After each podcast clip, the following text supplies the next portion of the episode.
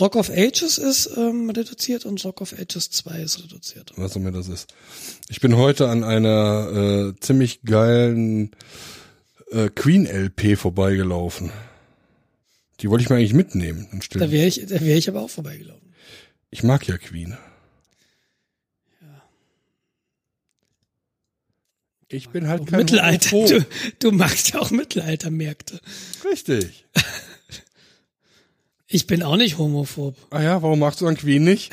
Ich, vielleicht, weil er schwul ist? Ja. Nein, weil er, weil er singt. Äh, also, weißt du, ich glaube, handwerklich ist das alles gut. Und die haben so, ach, das, wieso reden wir da nicht im Podcast drüber? Wieso nimmst du noch nicht auf? Nein. Okay. Warte. Eins, zwei, hä, wo ist meine Aufnahme? Ja, du hast. Eins, zwei, nee, wo ist denn mein Reaper? Ich glaube, den hast du schon laufen.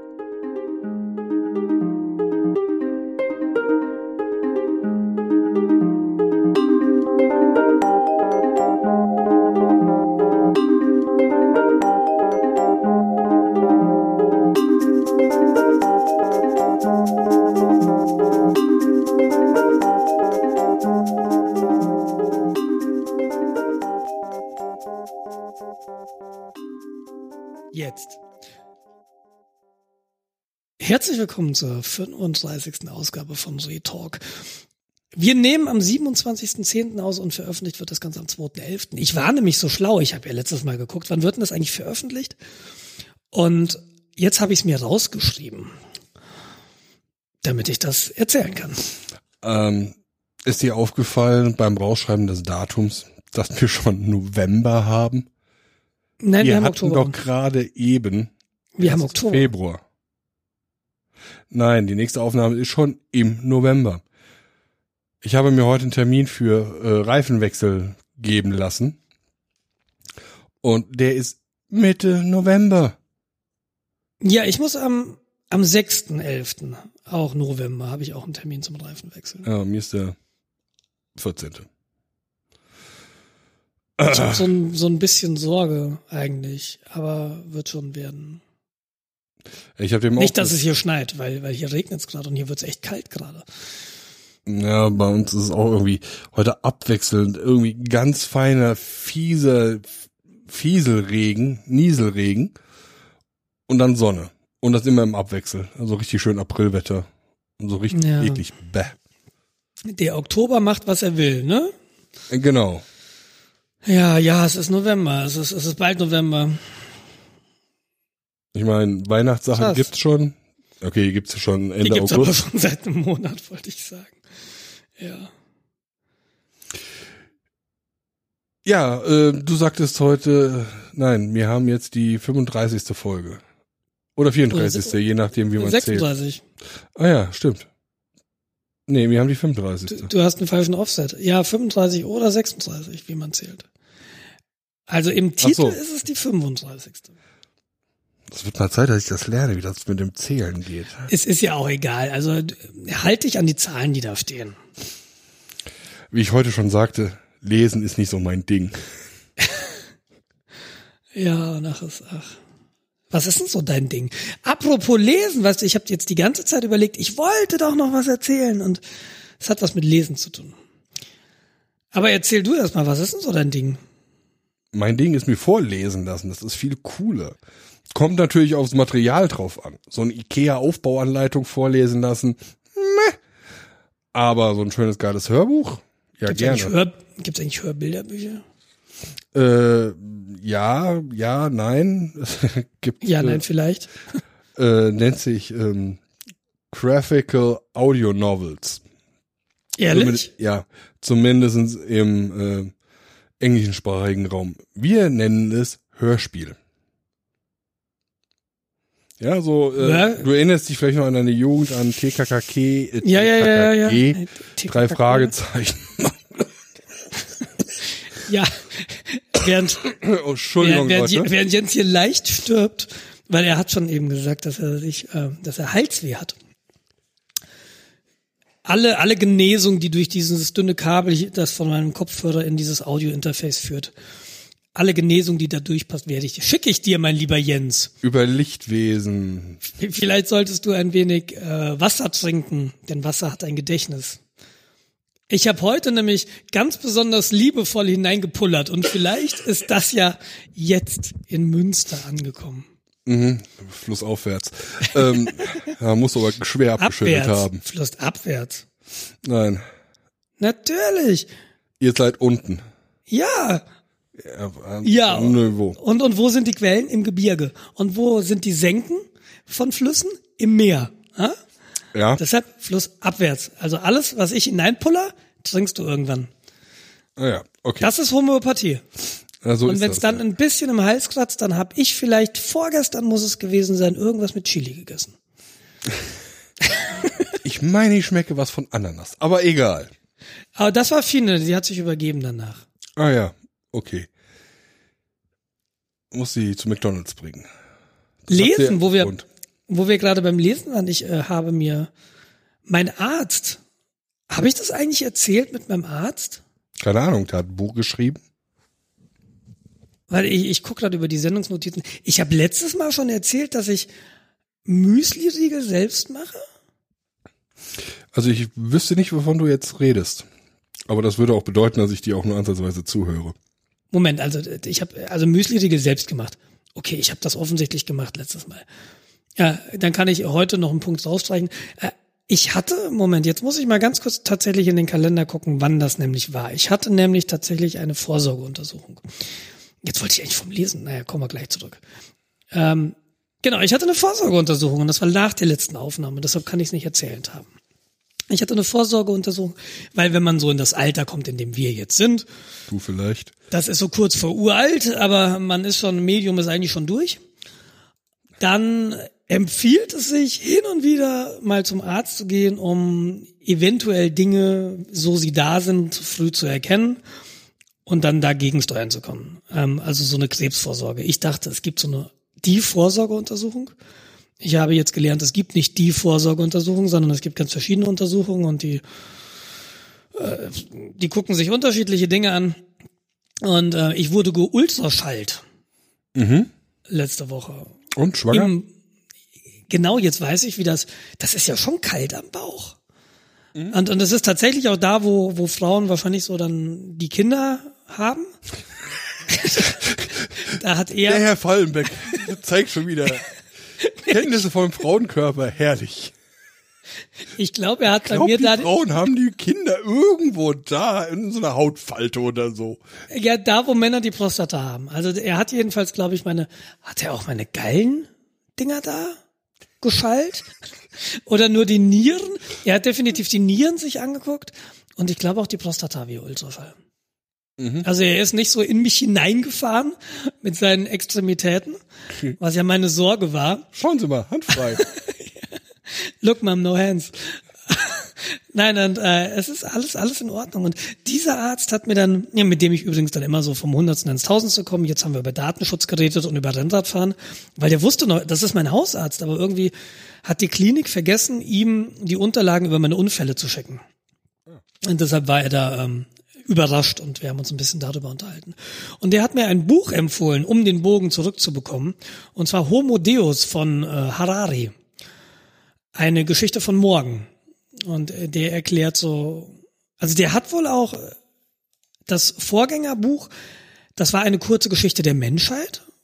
Das habe ich jedenfalls nicht gelesen, ist aber wohl sehr, sehr bekannt.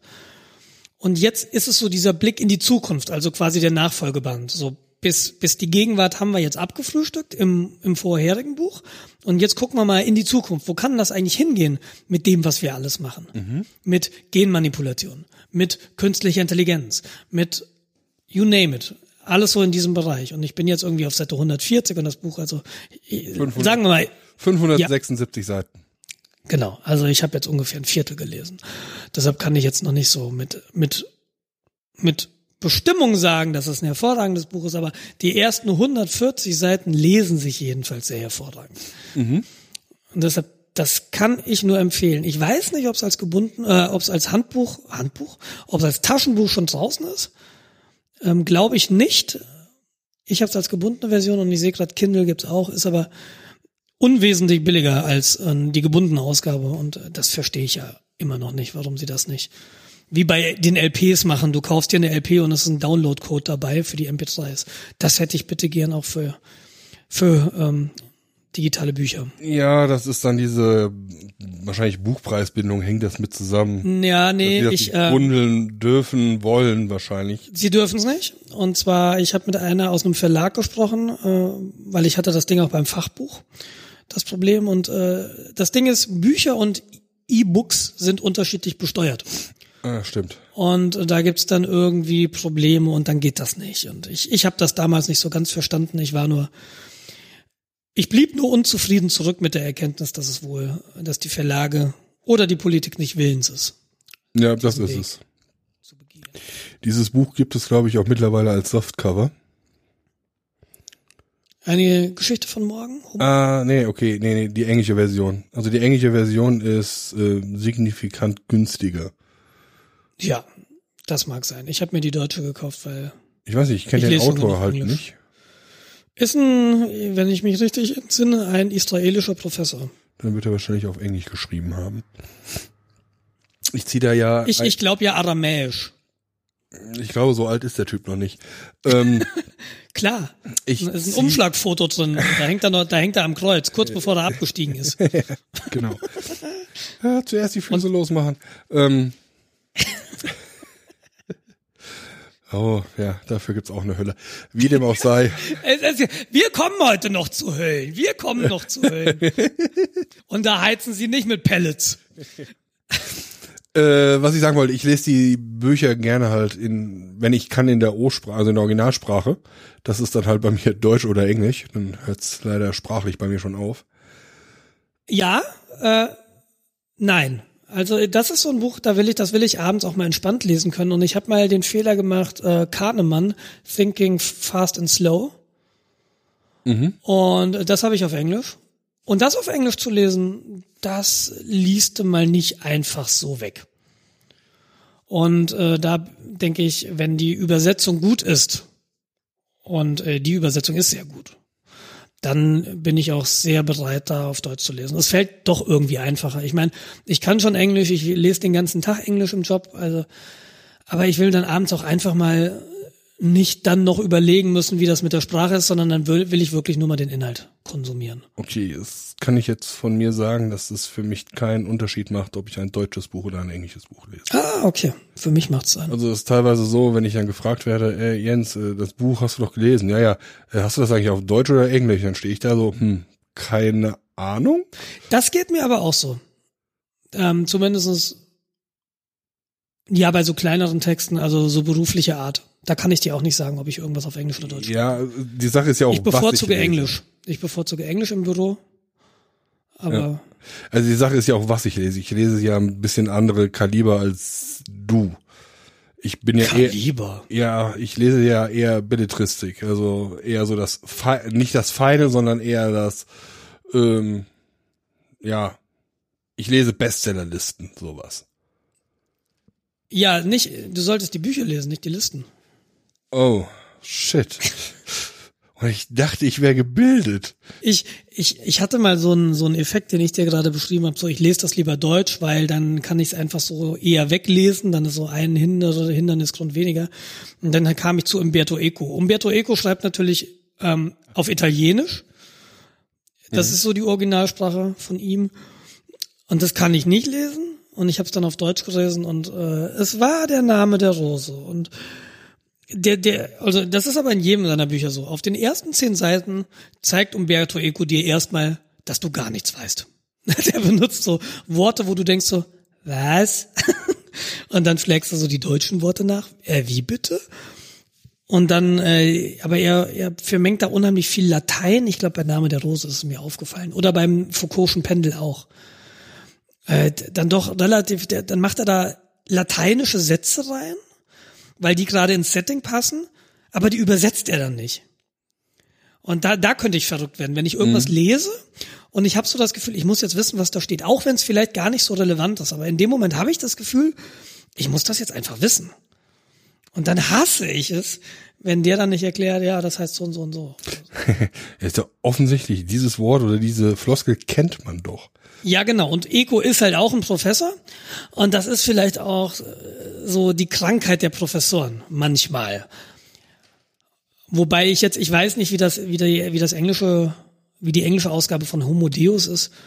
Aber die deutsche Ausgabe ist super gut zu lesen und auch sprachlich sehr schön übersetzt. Also der Übersetzer hatte, hat sich da sehr viel Mühe gegeben. Das ja. fand ich sehr, sehr nett zu merken. Also ich, ich habe ja Englisch angefangen zu lesen, hauptsächlich mit Terry Pratchett Büchern. Mhm. Und die leben sehr stark vom Wortwitz. Mhm. Das heißt, die deutschen Übersetzungen waren nicht schlecht, aber wenn ich dann so zwei Stellen finde, wo ich denke, so Leute, ich habe dir keine zwei Sekunden nachgedacht, ähm, irgendwann habe ich dann entschieden, okay, ich lese die nicht mehr auf Deutsch, ich lese die jetzt äh, alle nur noch auf Englisch, weil warum? Ich, ich verstehe es und äh, wenn du so zwei oder drei Bücher von ihm gelesen hast, dann bist du auch mit den Vokabeln so weit vertraut, dass du nicht mal alle fünf Minuten anhalten musst und nachschlagen musst. Dann geht es. Also mhm. herausfordernder fand ich da zu lesen halt irgendwie Herr der Ringe. Das war ein bisschen herausfordernder. Oder äh, Per Anhalter durch die Galaxis. Habe ich den nicht auf Deutsch oder auf Englisch? Ich glaube, den habe ich auf Deutsch gelesen, genau, weil ich keine schöne englische Version gefunden habe. Ich wollte mir den kaufen auf Englisch. Ich habe die Deu ich habe fünf Bände für die deutschen. Mhm. Und ich hätte ich war auf der Suche dann nach einer schönen englischen Ausgabe, habe ich aber keine gefunden und dann habe ich ihn auf Deutsch nochmal gelesen.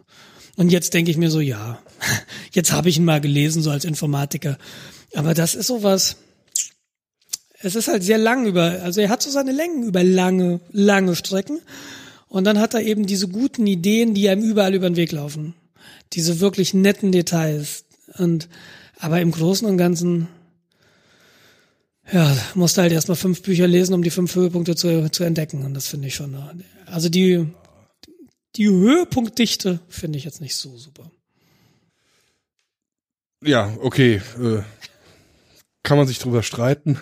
Ja, ich weiß, dass ich damit äh, äh, ja, dass, dass das manche Leute anders sehen, das ist mir bekannt. Ich lese zurzeit noch was, weil du sagst Belletristik. Ähm, dieses ähm, Homo Deus habe ich ja gebunden. Mhm. Das ist halt unbeleuchtet. Und dann habe ich noch was auf dem Kindle zurzeit, wenn ich nachts lese, und das ist Demon von Daniel Suarez. Das ist ein Thriller und äh, den hat mir auch irgendwer empfohlen. Den lese ich auf Englisch. Und es geht irgendwie um ein Computerprogramm, das dann, also irgendwie, ehrlich gesagt habe ich es noch nicht weit genug gelesen, um, um zu sagen, worum es geht, aber es, es, ist eine Computerfirma, die sich so mit KI beschäftigt. Mhm. Und äh, in den ersten zwei Kapiteln sterben zwei Angestellte, zwei leitende Angestellte der Computerfirma, die seit Anfang an dabei waren. Und das ist kurz nachdem der Gründer der Firma gestorben ist. Ah, okay. Und es hat wohl irgendwie was damit zu tun, dass er wohl entweder in diesem Computernetzwerk äh, weiterlebt oder dass da Demons, also Demon, das ist ja nicht Dämon nur, sondern Demon ist ja auch der Begriff eines Systemdienstes unter Unix, also eines Hintergrunddienstes, äh, wenn du wenn du Namensauflösungen im Netzwerk machst, äh, das ist das ist typischerweise ein Demon. Wenn du einen wenn du einen SSH-Server startest, das ist auch ein Demon. Die Dinge, die halt im Hintergrund laufen, die nennt man Dämonen, also Demons. Genau. Und äh, möglicherweise ist es geht es auch da, dass er so, so Demons im System hat, die dann nach und nach seine Angestellten beseitigen. Warum, weiß ich nicht. Weiß ich noch nicht. Ähm, das ist, lässt sich relativ gut lesen. Das lese ich aber immer so, wenn ich dann müde genug bin, ins Bett zu gehen und äh, zu müde bin, um zu lesen. So in dieser kurzen Zeitspanne lese ich dann immer ein, zwei Kapitel. Und das macht auch sehr viel Spaß zu lesen, tatsächlich. Also wir, da sind wir bei der Belletristik, die man einfach mal so wegliest. Ja, genau. Wegliest. Ist ganz schön, dieses Buch die Kurzbeschreibung vom Verlag ist, es beobachtet, es lernt und es tötet. ich frage mich immer, wer das schreibt und warum die Das Leute ist aber das gleiche bei deutschen, bei deutschen Kinofilmen. So, wer diese Klappentexte da schreibt, die einen animieren sollen, ins Kino zu gehen. Das funktioniert bei Kinofilmen nie. Äh, für mich. Ja. Das ist, ja, und, ja, und dieses ist, ach, ja, je. Ähm, ich lese mal kurz auf Deutsch, es steht bei Amazon. Matthew Sobol ist einer der reichsten Männer des Silicon Valley und ein Computergenie. Doch seit langem leidet er an einer unheilbaren Krankheit. Exakt in der Sekunde seines Todes nehmen rund um den Erdball Computerprogramme ihre Arbeit auf. Zunächst unbemerkt, aber sehr bald schon wird deutlich, dass ein Demon den gesamten digitalisierten Planeten infiziert hat. Ein Demon, der herrscht, ein Demon, der tötet. Und in einer Welt, in der alle vernetzt sind, kann ihm keiner entkommen. Daily Telegraph sagt, unbarmherzig spannend. Kommt dann auch die Biografie? Die Biografie? Von Daniel Suarez? Nee, kenn ich nicht. Kenn den Typen nicht. Der äh, war wohl Systemberater. Ja, so klassischer IT-Berater und hat halt Software entwickelt für diverse Firmen, angeblich auch Militär in der Finanz- und der Unterhaltungsindustrie. Okay. Ja, spannend. Und es scheint auch, äh, Demon ist wohl nur das, der erste Band einer, einer Reihe. Ja, der hat noch mehrere Sachen gemacht, sehe ich. Ich sehe es gerade. Und äh, die Bewertungen von Demon sind bei 219 Kundenrezensionen viereinhalb Sterne bei Amazon. Und auch der zweite Band, der heißt wohl Darknet, der hat auch äh, eine sehr gute Bewertung, kann man so sagen. Ja, der hat auch noch andere Sachen, aber alle irgendwie so ein einschlägigen IT-Thema. Die Cover sehen alle gleich aus. Habe ich das Gefühl so von den Coverbildern hier auf Amazon. Ja. Naja, so ist das ja mit Corporate Identity. Zur Leseecke. Ich hatte mir ja, ich hatte mir ja vorgenommen, mehr zu lesen. Und das äh, so ein bisschen gelingt mir das gerade, was ich sehr schön finde. Ach so, das war's noch schon. Ich dachte, ja, ja, da kommt so jetzt noch irgendwas. Leseecke. Nee, nee, nee. Ich, ansonsten lese ich Dokumentationen, spannende Dokumentationen. Aber äh, vielleicht dazu nachher. Und dann legte er den fünfte Bit an dritter Stelle um. Tada. Ja, bumm, zack, return. Was hast du? Ich habe ja in erster Linie ähm, Wie Hörbücher. geht's dir denn? Wie geht's dir denn? Wie- Ach, wie- ach nee, Hörbücher. Ja, Moment, bevor, entschuldige, ich wollte das Thema jetzt nicht abwürgen. Ähm, Hörbücher, dieser Freund aus Berlin, der, den habe ich auch letztens gefragt, hier, kennst du das und das? Und dann meinte er, ja, das Hörbuch müsste ich irgendwo haben. Und ich, Hörbücher funktioniert für mich. Ich weiß, funktioniert für mich nicht. Ich weiß, du, du hast mir auch mal eins geliehen. Das habe ich aber gar nicht angehört. Entschuldigung. Ja, rechne ich, rechne ich ja fast mit. Ich äh, tatsächlich, auch im Auto höre ich eher so Podcasts. Ja. Also ich habe festgestellt halt, es hängt massivst von dem Leser ab. Vom, ach so, von dem, der es eingelesen hat. Ja, genau. Also vom Sprecher. Mhm. Also es gibt wirklich richtig, richtig, richtig gute. Ja, das ist, du hast halt eine Person und die hat eine Stimmvarianz unglaublich. Ja, fünf, sechs Charaktere gleichzeitig in einer Szene und jede dieser Charaktere hat seine eigene Stimme und Stimmen, Melodie und Farbe, Dialekt. Herrlichst. Oder du Wann hast einen, der, ich hatte jetzt einen, der hat sich eher angehört wie der Opa, der eine Geschichte vorliest. Mhm. Ähm, relativ getragen, sehr ruhig. Es war ein Thriller. Passte für mich nicht. Ich hab's nicht ertragen. Ich konnte es nicht weiterhören. Jetzt, wo du gerade sagst, dass, dass du da einen Sprecher hast, der verschiedenen Charakteren verschiedene Stimmen gibt, was, was ist oder wo hört denn ein Hörspiel auf? Oder und wo fängt ein Hörbuch an? Also sind beim Hörspiel, habe ich beim Hörspiel den, den Fall, dass ich verschiedene Leute habe, die das zusammen machen und ein Hörbuch hat nur einen Sprecher? Ist das der Unterschied oder gibt es da noch weitere Unterschiede? Also Weißt das ist jetzt den, Unter den Unterschied, den ich jetzt festmache, der ist eine Definition allein von mir. Also richtig? Äh, Das will ich nicht sagen, aber ich finde, es ist sehr passend. Also, du hast erstmal das klassische Hörbuch. Da hast du einen Sprecher, der spricht alle Charaktere. Du hast das Hörspiel. Äh, da hast du mehrere Sprecher mit mehreren Rollen eventuell. Ähm, das geht dann halt noch so weit, dass halt Hintergrundgeräusche, Szenengeräusche und sowas mit reingebaut werden. Ja, dann äh, Mhm. sagt dann irgendwie aus dem Off und der ging dann die Treppe hoch und du hörst dann, wie jemand eine Treppe hochgeht. Mhm. Ja, also quasi wie so ein Videofilm ohne Film. Das ertrage ich nicht. Das ist mir zu viel Information. Ich fahre nebenbei Auto, also Ja, ich muss die kognitive Last da ein bisschen irgendwie äh, im, im Rahmen halten. ich, ja. mhm. Ich habe das manchmal, dass ich irgendwie einen, eben einen Podcast höre und da ist dann keine Ahnung. Manchmal so Hintergrundgeräusche, zum Beispiel eine Polizeisirene und ich gucke dann so, was, was, was, was, was? Und das irritiert schon nachhaltig, das stimmt. Ja. Aber ansonsten, ähm, ja, Hörspiele, ähm, Hörbuch. Du hattest, glaube ich, noch was Drittes genannt. Nee, ich wollte den Unterschied zwischen Hörspiel und Hörbuch. Okay, also ein äh, Hörspiel hat einen höheren Aufwand in der Produktion. M mehrere, möglicherweise mehrere Sprecher, aber auf alle Fälle mh, szenenartige Geräuschkulisse. Okay, mhm. Gut, okay. Ja. Was, ma was liest du da? Was, was lässt du dir gerade vorlesen? Momentan lese ich, lass mich mal gucken, dass ich das jetzt nicht komplett versaue. Äh, wenn das, ich hoffe, das springt nicht gleich an, haben wir nämlich ein Copyright-Problem. Ah ja, genau, von Tim, Tim Tickner, Oh, Pushing Brilliance. Das ist ein äh, Spion, Science Fiction, nee, ja, nee, eigentlich eher so ein äh, Spionage-Thriller. Er ex-CIA äh, Operative, also Geheimagent, wie man so schön sagt. Ähm, er ist irgendwie vor einem Jahr ausgestiegen, ist ein Jahr durch die Welt getingelt, äh, quasi mal runterkommen von dem ganzen äh, Spionagekram.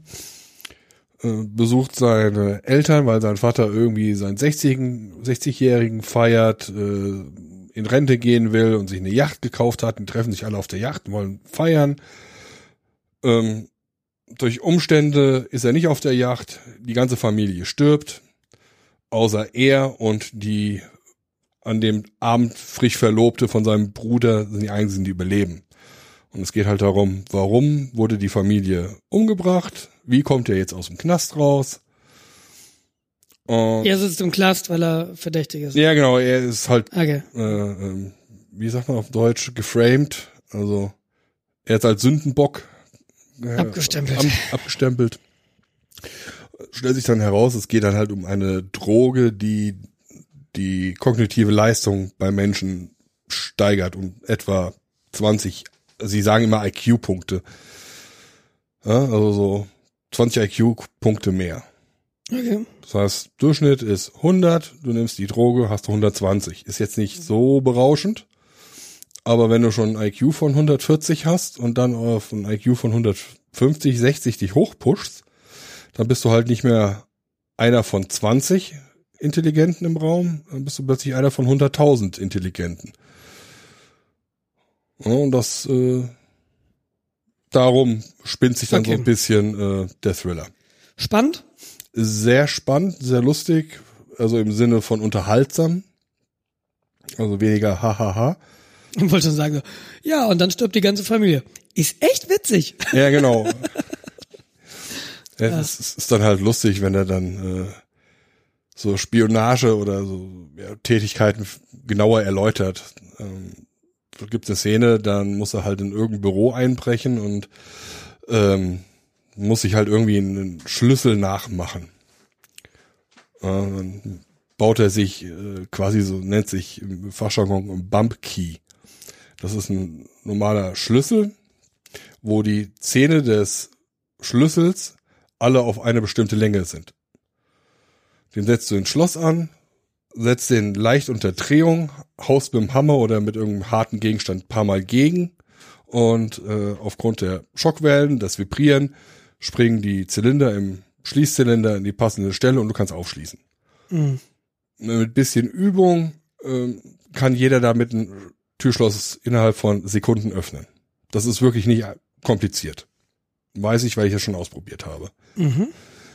Und das beschreibt er halt da drin. Das ist dann halt sehr, sehr witzig, wenn du weißt, so, was er da tut und warum er es tut. Ja. Und das macht er an noch mehreren Stellen. Äh, setzt irgendwelche Waffen ein und beschreibt dann halt äh, so die physikalischen Eigenschaften von so einem neun Gramm schweren Bleigeschoss, was mit mehrfacher Schallgeschwindigkeit irgendwo einschlägt und so. Und berechnet dann quasi die Energiemengen, die dann auftreten, weil es sind ja jetzt alle intelligent. Und das macht er immer im Audiobook, so dann die mathematische Rechnung. Ja, das ist es halt irgendwie, ja, bei der Geschwindigkeit mal Erdbeschleunigung geteilt durch Masse durch Omas Okay. Geburtstag ist dann das. Okay. Das ist mir nur gerade so jetzt, weil aktuell passiert, habe ich das halt gerade oben im Gedächtnis. Wie, wie machst du das eigentlich, wenn du mal zurückblätterst? Kommt das, wenn du, wenn du Bücher liest? Hast du die Situation, dass du manchmal einfach nochmal eine Seite vorblätterst, weil du, so geht mir das, wenn ich, wenn ich halt normalerweise äh, zurückblätter. Also, Ja, ja wenn es nicht voran geht. Ja, bei, bei, bei Name der Rose, als er da so ein Kirchenportal geschildert hat auf einer Doppelseite, habe ich sogar mal vorgeblättert. Aber wenn du, wenn du zurückblätterst, ähm, ja, bei, bei normalen Büchern geht mir es manchmal so, dass ich dann in Gedanken abschweife, dass ich mir irgendwie ausdenke, ah, da und da und das muss ich noch machen und dann habe ich eine Seite gelesen und weiß eigentlich gar nicht, was ich gelesen habe. Und in so Situationen muss ich dann nochmal lesen und gegebenenfalls zurückblättern. Das ist natürlich etwas anderes, weil man vielleicht, wenn man zuhört, gar nicht so mit den Gedanken abschweift. oh doch. Blätterst du dann zurück oder sagst du, hm, das ist ja irgendwie leichte Kost, das ist so irgendwie Entertainment, äh, da, ich spule jetzt nichts. Naja, kommt drauf an. Also, wenn ich das Gefühl habe, ich kann dem Plot nicht mehr folgen. Ja, oder äh, ich nehme wieder bewusst das äh, Hörbuch wahr. Oh, das war eine spannende Information, eine wichtige Information. Was war eine wichtige? Verdammt, shit. Ja. Ja, natürlich, dann äh, spule ich dann zurück. Es gibt Kapitelmarken halt, wie man das es gewohnt ist. Ja, aber Kapitelmarken sind ja teilweise Ja, weit ist- in der Vergangenheit, wenn du nur zum Beispiel. Und du kannst halt halt zurückspulen, äh, wie du das aber im Podcast machen kannst. Ja, aber das so im Auto hm, ist nicht so komfortabel halt. Das ist richtig. Also das ist natürlich dann auch die Entscheidung, äh, kann ich jetzt vorspulen oder nicht? Fahre ich jetzt gerade Autobahn, äh, ist gerade irgendwie spannend. Äh, Gut, ich meine, wenn du, wenn du Auto fährst, dann liest aber auch kein normales Buch. Ne? Also im- Richtig. Im Zweifelsfall. In der Regel mal nicht. also jedenfalls nicht ohne Auto. Hab ich gehört. Ich glaube, wenn ich einen Tesla hätte, der dann so ein Auto-Pilotsystem hat, dann würde ich wahrscheinlich sowas tun. Weil du eben Bumpkey erwähnt hast, hast du mal Lockpicking gemacht? Ja. Ja, gut. Wollte, das erinnert mich nämlich daran und ich habe das auch mal gemacht und das ist ganz hilfreich, wenn du, glaube ich, so, so ein Buch liest, wo dann sowas beschrieben wird, dass du weißt, wie ein Schloss funktioniert. Ja. Oder so ein klassisches Schloss. Vor allem, also man identifiziert sich so ein bisschen damit so, ha, das ist Wissen, das ist echt, was er da schreibt. Also wird alles andere auch echt sein. Ja, das ist genau das ist so diese, diese, dieser eine, dieser eine Punkt, wo du es mal selbst überprüfen kannst, ist das denn valide, was er schreibt? Genau, ja. Ja, ja. Ähm, wie geht's dir? Wie geht's dir? Ich habe seit zwei Wochen eine Erkältung, die nicht, also so wirklich so richtig ausbricht, äh, so dahin, dahin hadern lässt mich, mich dahin hadern lässt.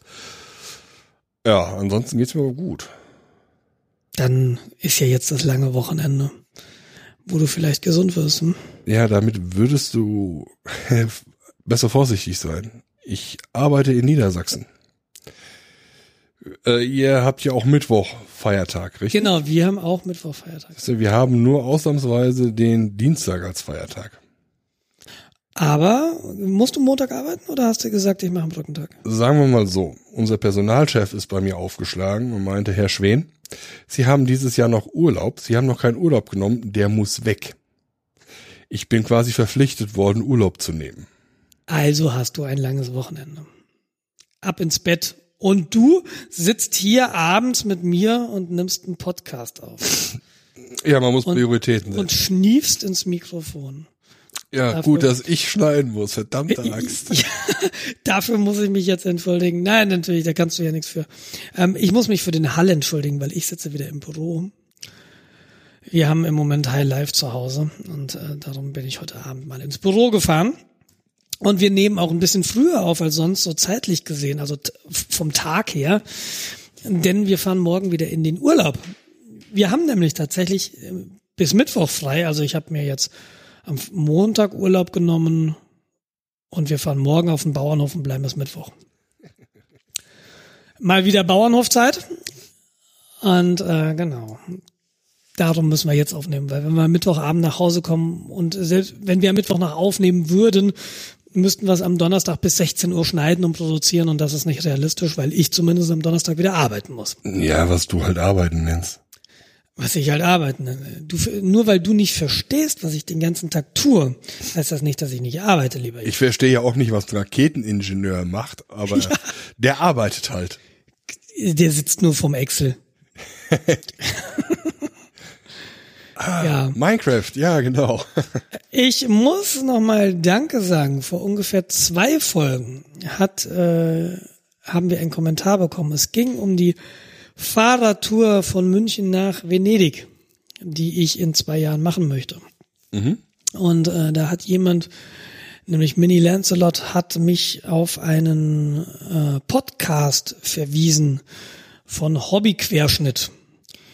Hobbyquerschnitt ist einer, Björn heißt er, der sitzt im Rollstuhl. Ich glaube, seit einem Bandscheibenvorfall. Das ist auch erstmal krass, das irgendwie zu hören, so ein Bandscheibenvorfall. Und dann, äh, weil es irgendwie nicht rechtzeitig erkannt wurde oder weil es dann blöd lief, äh, ist er jetzt halt querschnittsgelähmt. Mhm. Ähm, und der ist mit einem, mit seinem Physiotherapeuten auf dem Rennrad und er im Handbike ist er von München nach Venedig gefahren. Ursprünglich hatte er vor, an diesem Red Race mitzumachen, das ich ja im Nachhinein dann mitbekommen habe und gedacht habe, oh, das ist ja eine gute Idee und äh, das will ich auch machen und ich nehme mir mal deren Strecke her. Der hatte ursprünglich vor, dieses Red Race mitzufahren und dann hat das aber aus technischen Gründen nicht geklappt, weil er kein passendes Handbike im Vorhinein bekommen hat. Und er hat das dann auf eigene Faust gemacht mit seinem Physiotherapeuten und seiner Frau. Und die Frau ist im, im Auto mitgefahren und hat das Gepäck transportiert, während er mit seinem Physiotherapeuten also auf dem Rad unterwegs war. Und äh, da gibt es eine Episode in seinem Podcast Hobbyquerschnitt, die sich um genau diese Tour dreht. Und die habe ich mir jetzt zum Großteil angehört. Mhm. Tatsächlich. Das sind, das sind zwei, also ich weiß nicht, wie fit der Physiotherapeut ist, aber ich glaube, für Björn war es die erste größere Fahrradtour. Das merkt man so richtig. Alles noch so neu und das ist aber auch sehr, sehr schön, weil ich äh, die Auffahrt zum Brenner kenne und ich kenne auch natürlich den, den Radweg vom Brenner runter nach Italien und wenn er dann so erzählt, ja, und dann sind wir da gefahren und dann, ah ja, hm, da stand ich auch schon. Also das, das ist insofern dann ganz schön. mit seinem eigenen Wissen. Ja, genau, genau, weil da war ich halt auch schon mal. Ne? Mhm. Genau das. Also wer sich dafür interessiert, kann da mal reinhören, wer sowas vielleicht noch nicht gemacht hat. Kann da auch mal reinhören. Vielen Dank jedenfalls für die Empfehlung des Podcasts. Oder beziehungsweise speziell dieser einen Episode. Dann haben wir noch ein, ähm, ein, ein Recap und zwar bin wir haben letzte Folge über das Buch Fahrenheit 451 von Ray Bradbury gesprochen. Und du hattest erwähnt, dass es dort eine, eine Ausgabe dieses Buches gibt, die im, bei normaler Raumtemperatur schwarz ist und in deren Seiten du erst mit einem Feuerzeug erhitzen musst, damit du sie lesen kannst. Mhm. Die Informationen, ich weiß nicht, äh, auf Nerdcore ne, der hat, der hat davon, der hat das mal beschrieben. Und äh, dieser Blog Nerdcore, den ich auch nur empfehlen kann, weil es da echt immer spannende Sachen gibt, der hat noch zwei andere Ausgaben von diesem Buch erwähnt. Und zwar gibt es die eine erste Edition von Fahrenheit 451, die auf Asbestpapier gedruckt ist. Oh, sehr schön. Das heißt, die nicht brennbar ist. Und dann gibt es noch eine Version, Ready for Burning Version, da hast du, äh, da liegt ein Streichholz bei und auf dem Buchrücken hast du so einen, einen Streifen, an dem du dein Streichholz anmachen kannst. Was ich auch eine gute Idee finde. So viel zu diesen drei wunderschönen Ausgaben von Fahrenheit 451 ähm, auf die ich im äh, über die, wo du hast mir ja eine davon gegeben und die anderen beiden habe ich dann im im, im Nerdcore Podcast, äh, nicht Podcast im Blog gefunden. Ah, schön. Genau, und ähm, dass ich Müsli selbst herstelle, das wisst ihr mittlerweile, das, äh, den Punkt werfe ich mal weg. Äh, nee, ist so ein bisschen Recap tatsächlich, ich habe nämlich wieder, ich habe eine zweite Ausgabe gemacht, jetzt mit anderen Zutaten und die, waren schon sehr süß, die ich jetzt gemacht habe. Ich habe ähm, Cashewkerne benutzt und Bergfeigen. Mhm. Und das dann mit Honig gesüßt. Ah, okay. Und äh, Bergfeigen sind auch so unglaublich süß von sich aus. Und Cashews ja auch so ein kleines bisschen.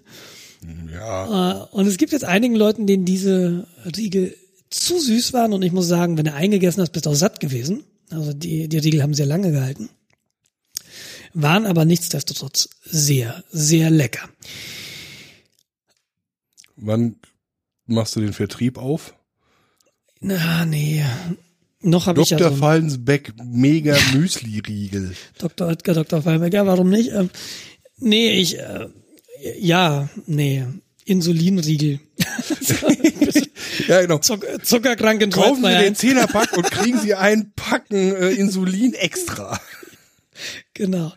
Ja, aber das kannst du ja teilweise brauchen, wenn du irgendwie unterzuckerst. Dann brauchst Absolut. du halt dann äh, Zuckerschuss. Oder wenn du Sport machst.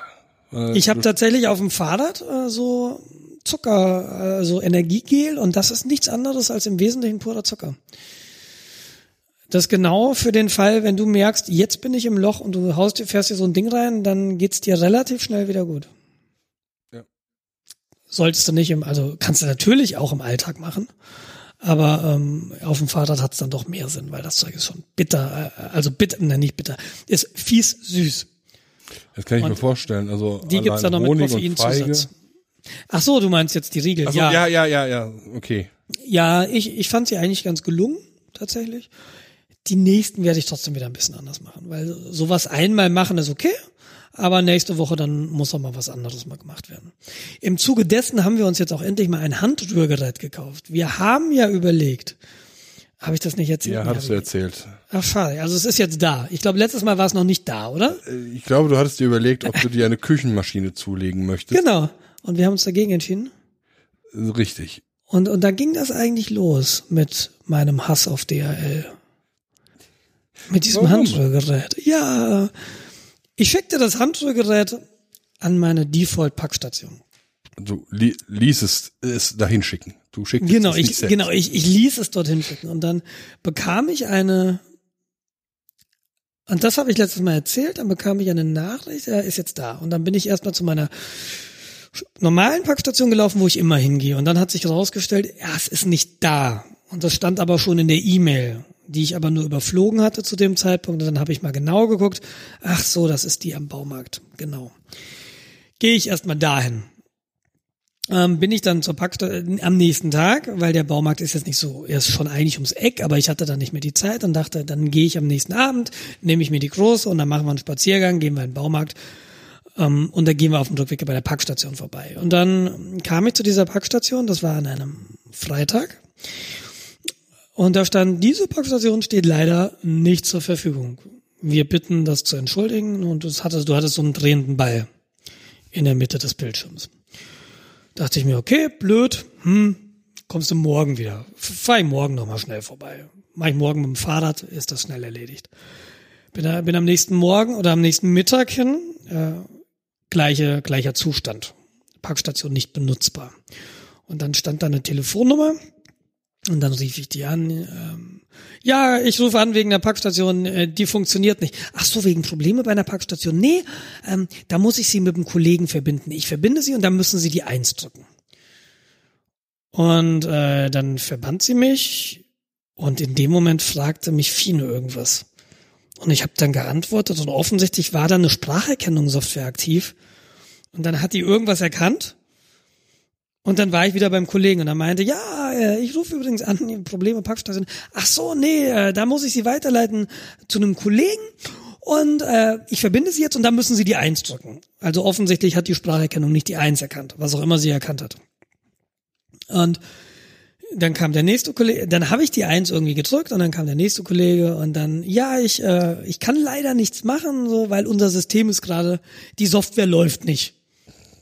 Da müssen sie dann abends nochmal anrufen, wir sind bis 18 Uhr da. Und dann dachte ich schon, ja, herzlichen Glückwunsch. ich rufe da jetzt nicht mehr an. Ne? Diese Dinge haben Internetverbindungen, die werden äh, remote befüllt, die kriegen ihre Tanz, die kriegen sonstige Informationen, die kriegen Software-Updates. Dann wird auch so eine scheiß Packstation auch in der Lage sein, irgendwie Informationen über ihren aktuellen Zustand nach Hause zu schicken. Und habe dann auch an dem Tag nicht mehr dran gedacht. Und dann bin ich am Sonntag nochmal vorbeigefahren, weil ich habe am Samstagabend noch eine SMS bekommen von der DHL. Ihr Paket liegt seit zwei Tagen in der Packstation. Und äh, ja, herzlichen Dank. Ich war auch schon zweimal da. Sonntag ging's wieder nicht. Am Montags habe ich dann gelassen, da habe ich es gar nicht mehr geschafft. Dann kam das nächste. Ihr Paket liegt noch drei Tage in der Packstation, dann wird es zurückgesendet. Und dann war ich am Dienstag da und ich glaube, da ging dann auch diese Packstation. Und seitdem haben wir diesen Hand, Hand, dieses Handsteuergerät. Dem bin ich nämlich echt fünf Tage lang hinterhergelaufen. Das war, das war schon sehr, sehr, sehr ätzend. Ja, ich hatte bisher noch nicht so das Problem damit gehabt. Also ja, meine Pakete wurden auch schon an eine, an eine andere Packstation weitergeleitet, weil das ist okay. Das ist Und es in ist auch Ordnung. okay, dass sowas mal kaputt ist. Ja, also Aber nicht fünf Tage. ja, das ist wirklich nervig.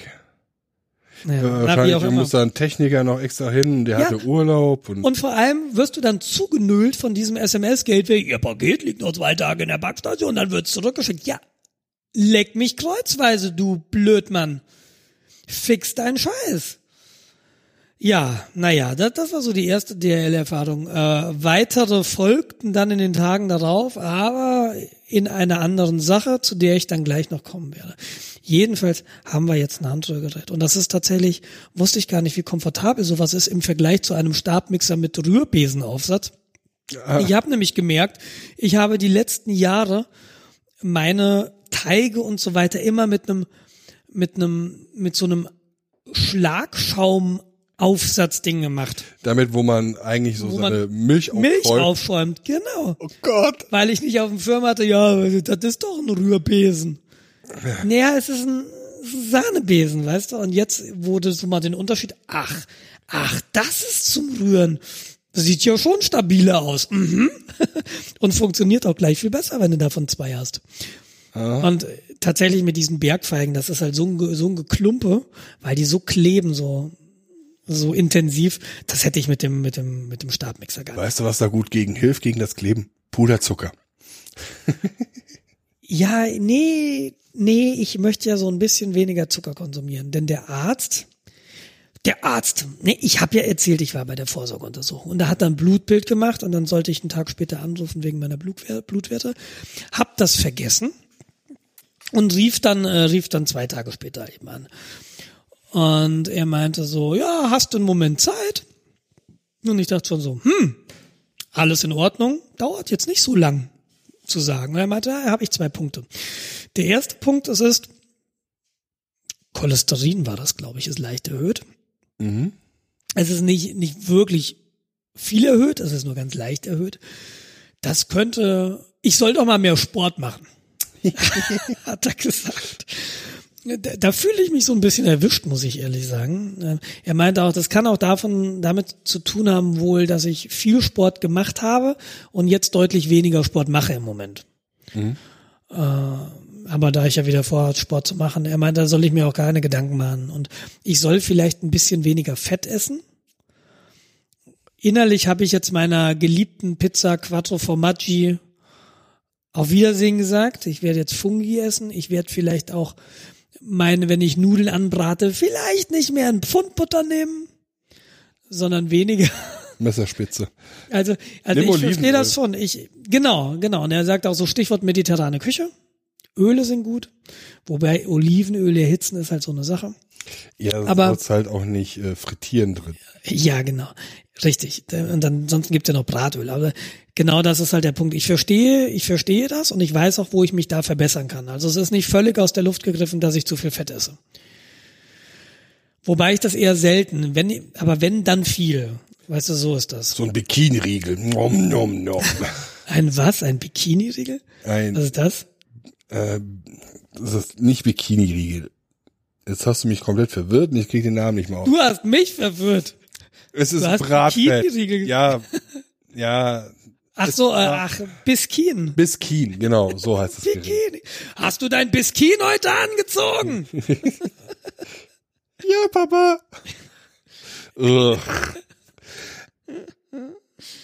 Ja, glänzend. Genau.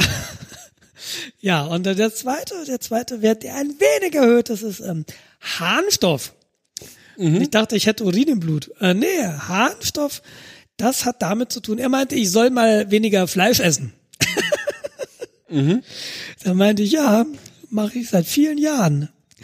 Esse ich da kein Fleisch mehr. Und so, oh, ach so, ähm, ja, könnte auch genetisch sein. Es kann auch Sollte sein, dass du sehr viele Hülsenfrüchte zu dir nimmst, beziehungsweise äh, und oder Tomaten. Ich brauche jetzt gar nicht auf Huhn einzugehen, weil ich glaube, Huhn subsumierst du auch unter Fleisch. Genau, genau. Ähm, ja, das könnte natürlich wirklich sein. Und er sagte auch, er sagte aber auch, dass das jetzt nicht, dass die Werte nicht in Bereichen sind, wo man sich Sorgen machen müsste. Da muss man jetzt auch gar nichts tun. Er, ich werde auch kein Medikament jetzt bekommen. Und er sagte, in einem Jahr gucken wir nochmal nach. Ja, äh, äh, ich, ich weiß das, weil mein Vater sehr viel Malheur mit Gichtanfällen hat. Genau, das, genau, da hat er gesagt, das hängt mit Gicht zusammen, ganz genau. Ja, das heißt, du hast halt äh, den Harnstoff im, im Blut, der kristallisiert dann in Gelenken aus. Und wenn man sich das vorstellt, man hat da so einen Kristall, der zwischen den Gelenkscheiben und dem Knorpel äh, hin und her schrappert, das ist nicht lustig. Er fragte mich auch, ob ich schon mal einen Gichtanfall gehabt hätte. Und als ich anfing zu überlegen, meinte er, nein, dann, dann nicht. Weil äh, wenn du das gehabt hättest, dann wüsstest du das. Die sind nämlich wohl immens schmerzhaft. Ja, es muss wohl vergleichbar sein mit äh, dicken Zeh an Tischkante schlagen. Also hatte ich noch nicht und ich, ich, ich finde jetzt auch gut, dass ich dieses, dieses Blutbild da gemacht habe und ich werde das jetzt auch wirklich mal zum Anlass nehmen, um da ein bisschen was umzustellen. Ich brauche ja immer Anlässe für sowas. Also ja nicht Ja, klar. für alles, nicht, nicht für alles, aber jetzt, das ist, das hatte ich schon immer mal vor. Und wenn mir jetzt nochmal ein Arzt sagt, hier, ich esse jetzt nicht jeden Tag eine Pizza Quattro Formaggi, aber wenn ich Pizza esse, dann eben Quattro Formaggi. Ähm, das, das werde ich jetzt mal überdenken. Ja, also ich das hab, ist, ja, ja. sprich weiter. Nee, nee, und es ist halt gut, dass, dass mir das mal jemand anders sagt. Ja, ich hatte jetzt auch irgendwie nochmal Blut bei mir abnehmen lassen und untersuchen lassen, auch so vorsorgeartig. Alles gut, sehr gut. Ja, perfekt. Meine Ernährungsumstellung zeigt sich. Blutwerte werden, was heißt werden, sind noch besser geworden. Das ist alles super. Also momentan ist gut. Freut mich. Du hast doch lange nicht mehr von deiner Schlafmaske erzählt. Ja, da habe ich mir jetzt neues, äh, neues Schlauch geholt. So nach einem Jahr habe ich mal den Schlauch durchgewechselt. Mhm. Den reinige ich zwar regelmäßig, aber bin ich lieber ein bisschen vorsichtiger. Ja, alles Klar. gut. Perfekt. Ja, ich überwache ja auch irgendwie seit geraumer Zeit auch meinen Schlaf. Ich weiß aus Erfahrung, dass ich so siebeneinhalb Stunden Schlaf brauche, um, also wenn ich mich hinlege, dass alle Störquellen abschalte und einfach durchschlafen kann, schlafe ich so etwa siebeneinhalb Stunden. Mhm. Wenn ich jetzt so auf meine Statistik gucke, sechs Stunden zwanzig. Wie überwachst du das? Ich habe einen Schlaftrecker. Das heißt, du legst dein Handy ins Bett oder Genau, so? ich schlafe mit meinem Handy. Genau. Hier fällt dann so das, das, der Jugendschutztag weg, okay. Ja, es ist der Vibrationsalarm, der ist so super. nee, es ist halt relativ Vibriert lustig. da, wo es drauf ankommt, in der Spitze. Just a tip. Ähm, nee, also ich habe eine App, mit der trecke ich den Schlaf, die zählt auch meine äh, Schritte. Ich gucke da jetzt gerade auf meine Schrittanzahl und bin ein bisschen verwundert, aber naja. Wie heißt diese App? Die heißt Sleep Tracker TM. Und die zählt Schritte? Äh, ja, die äh, subsumiert diverse Sachen auf. Okay. Die hat auch abends das Mikrofon an. Das heißt, wenn du dann abends irgendwie Gespräche führst oder äh, schnarchst, äh, zeichnet die mit auf. Und dafür habe ich mir das. Ich. Hm? Sleep Tracker finde ich nicht. Ich finde Sleep Cycle. Sleep Tracker. Ich gucke drauf. Sie gibt es. Ja, ja, ja, ist okay. Das, äh, ich ich finde sie nicht mehr im App Store. Gibt's vielleicht nicht mehr. Das kann sein. Hm. Wie dem auch sei, ähm, die sagt mir, also die, die macht auch so eine Bewertung, ähm, so 100 Prozent Effizienz des Schlafes. Oh Gott, oh Gott. Das ist quasi der Vergleich. Hat dein Schlaf die PKIs erfüllt? Ja, genau. Sleep Tracker bei BCG. Ja, also die äh, misst halt quasi deinen Tiefschlaf gegen deinen ähm, Nicht-Tiefschlaf, also den leichten Schlaf. Mhm. Und wenn ich jetzt die Nacht auf heute mir angucke, ich habe irgendwie fünf Stunden, 40 Minuten geschlafen. Davon aber vier. Nicht so lang. Hm? Das ist nicht so lang. Nee, also überhaupt nicht lang. Aber davon halt vier Stunden äh, im Tiefschlaf. Also das ist das, was wohl zählt. Und Tag davor siebeneinhalb Stunden komplett, aber auch vier Stunden Tiefschlaf. Also ich glaube, vier Stunden Tiefschlaf ist gut, weil ich fühle mich jetzt nicht so massivst müde. Mhm. Und ich bin ja schon seit vier Uhr wach. Irre. Und der Wecker ist geil. Also du gibst quasi an, ich will spätestens um vier Ja. Uhr aufwachen. Und der holt dich aus einer, aus einer guten Schlafphase, ne? Ja, genau. Und das Ja, hat das- bisher super funktioniert. Also der hat so einen ekligen Klingelton. Das ist Vogelgezwitscher und so Naturgeräusche. Ich bin sofort wach. Ich hätte, ich hätte auch gern sowas, aber nicht auf dem Handy. Und ich, ich hätte gern einen Wecker, der mich weckt, aber nicht akustisch. Baseballschläger. Nicht akustisch. nee, sondern ich, ich, ich dachte eher so an, Eine nasse Zunge. an einen, an einen, sowas wie eine Armbanduhr. Nur so irgendwie frotteehaft. Ja, also was, was irgendwie angenehm auf der Haut ist und was dann vibriert. Weil es ist ja ätzend, wenn du mit Leuten zusammen schläfst. Bei mir, ich, ich schlafe im Moment halt bei Fine. Aber wenn da mein Wecker morgens um sechs geht, dann muss ich halt schnell sein, dass sie nicht aufwacht. Und wenn ich halt im Schlafzimmer schlafe, dann wacht halt Steffi auf oder die Kleine. Und ähm, deshalb fände ich so Wecken durch Vibration echt attraktiv. Und dann hätte ich das aber gern kombiniert tatsächlich mit so einem Schlafphasending. Wie du Mhm. sagst, dass du, dass der dich nicht aus dem, aus dem Tiefschlaf hochzieht, sondern dass er dich halt dann weckt, wenn du sowieso in einer, nicht in einem tiefen, genau, in einer Leichtschlafphase bist, genau. Und sowas hätte ich gern. Und das Ganze nicht am Telefon und das Ganze ohne Funkwellen am besten.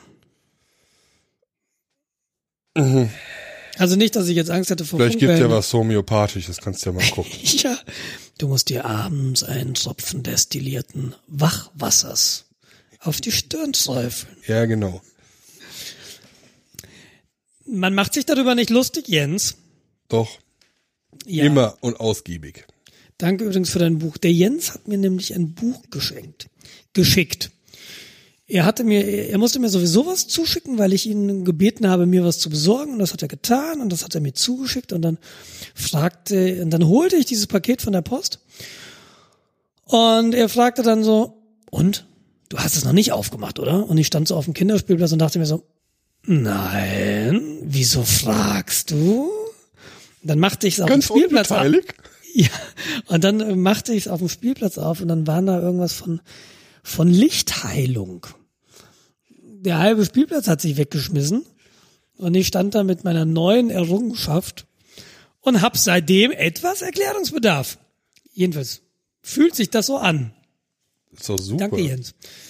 Du kannst da werd- nicht nur, Sollte ich je lesen, werde ich einen Vortrag halten. ich habe es ja gelesen, also zumindest überflogen. Es gibt ein extra Kapitel, um Politiker fernzuhalten. Wieso macht man das eigentlich nicht bei Trump? Oder ist der, ist der gesund? Ja, das werden die wahrscheinlich versuchen. Aber aufgrund von Quanten oder so klappt das nicht. Ich, okay, ich muss es doch mal lesen. Jetzt wird's interessant. Lese es, also abends mal laut vorlesen. Ihr werdet, glaub mir, ihr werdet richtig viel Unterhaltung haben. Ich habe Angst, dass in meiner Familie das jemand für bare Münze nimmt und dann haben wir eine Familienkrise. Dann wird es Zeit, eine neue Familie zu gründen. ja, genau. Vater muss weg, Tschüss. Nein, sehr amüsant. Nein, die Person, die das ernst nimmt, muss weg. Oder re-educated werden. Ja, nee, wirklich. Ich, ich werde irgendwann. Ich habe zurzeit keine Zeit, das zu tun. Ich lese gerade interessante Bücher.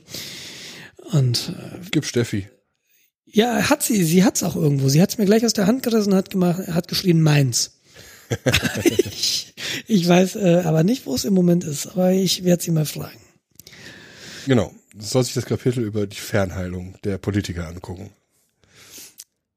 Das Schöne ist ja, das Buch erklärt die Sachen ja auf ähm, naturwissenschaftliche Art und Weise.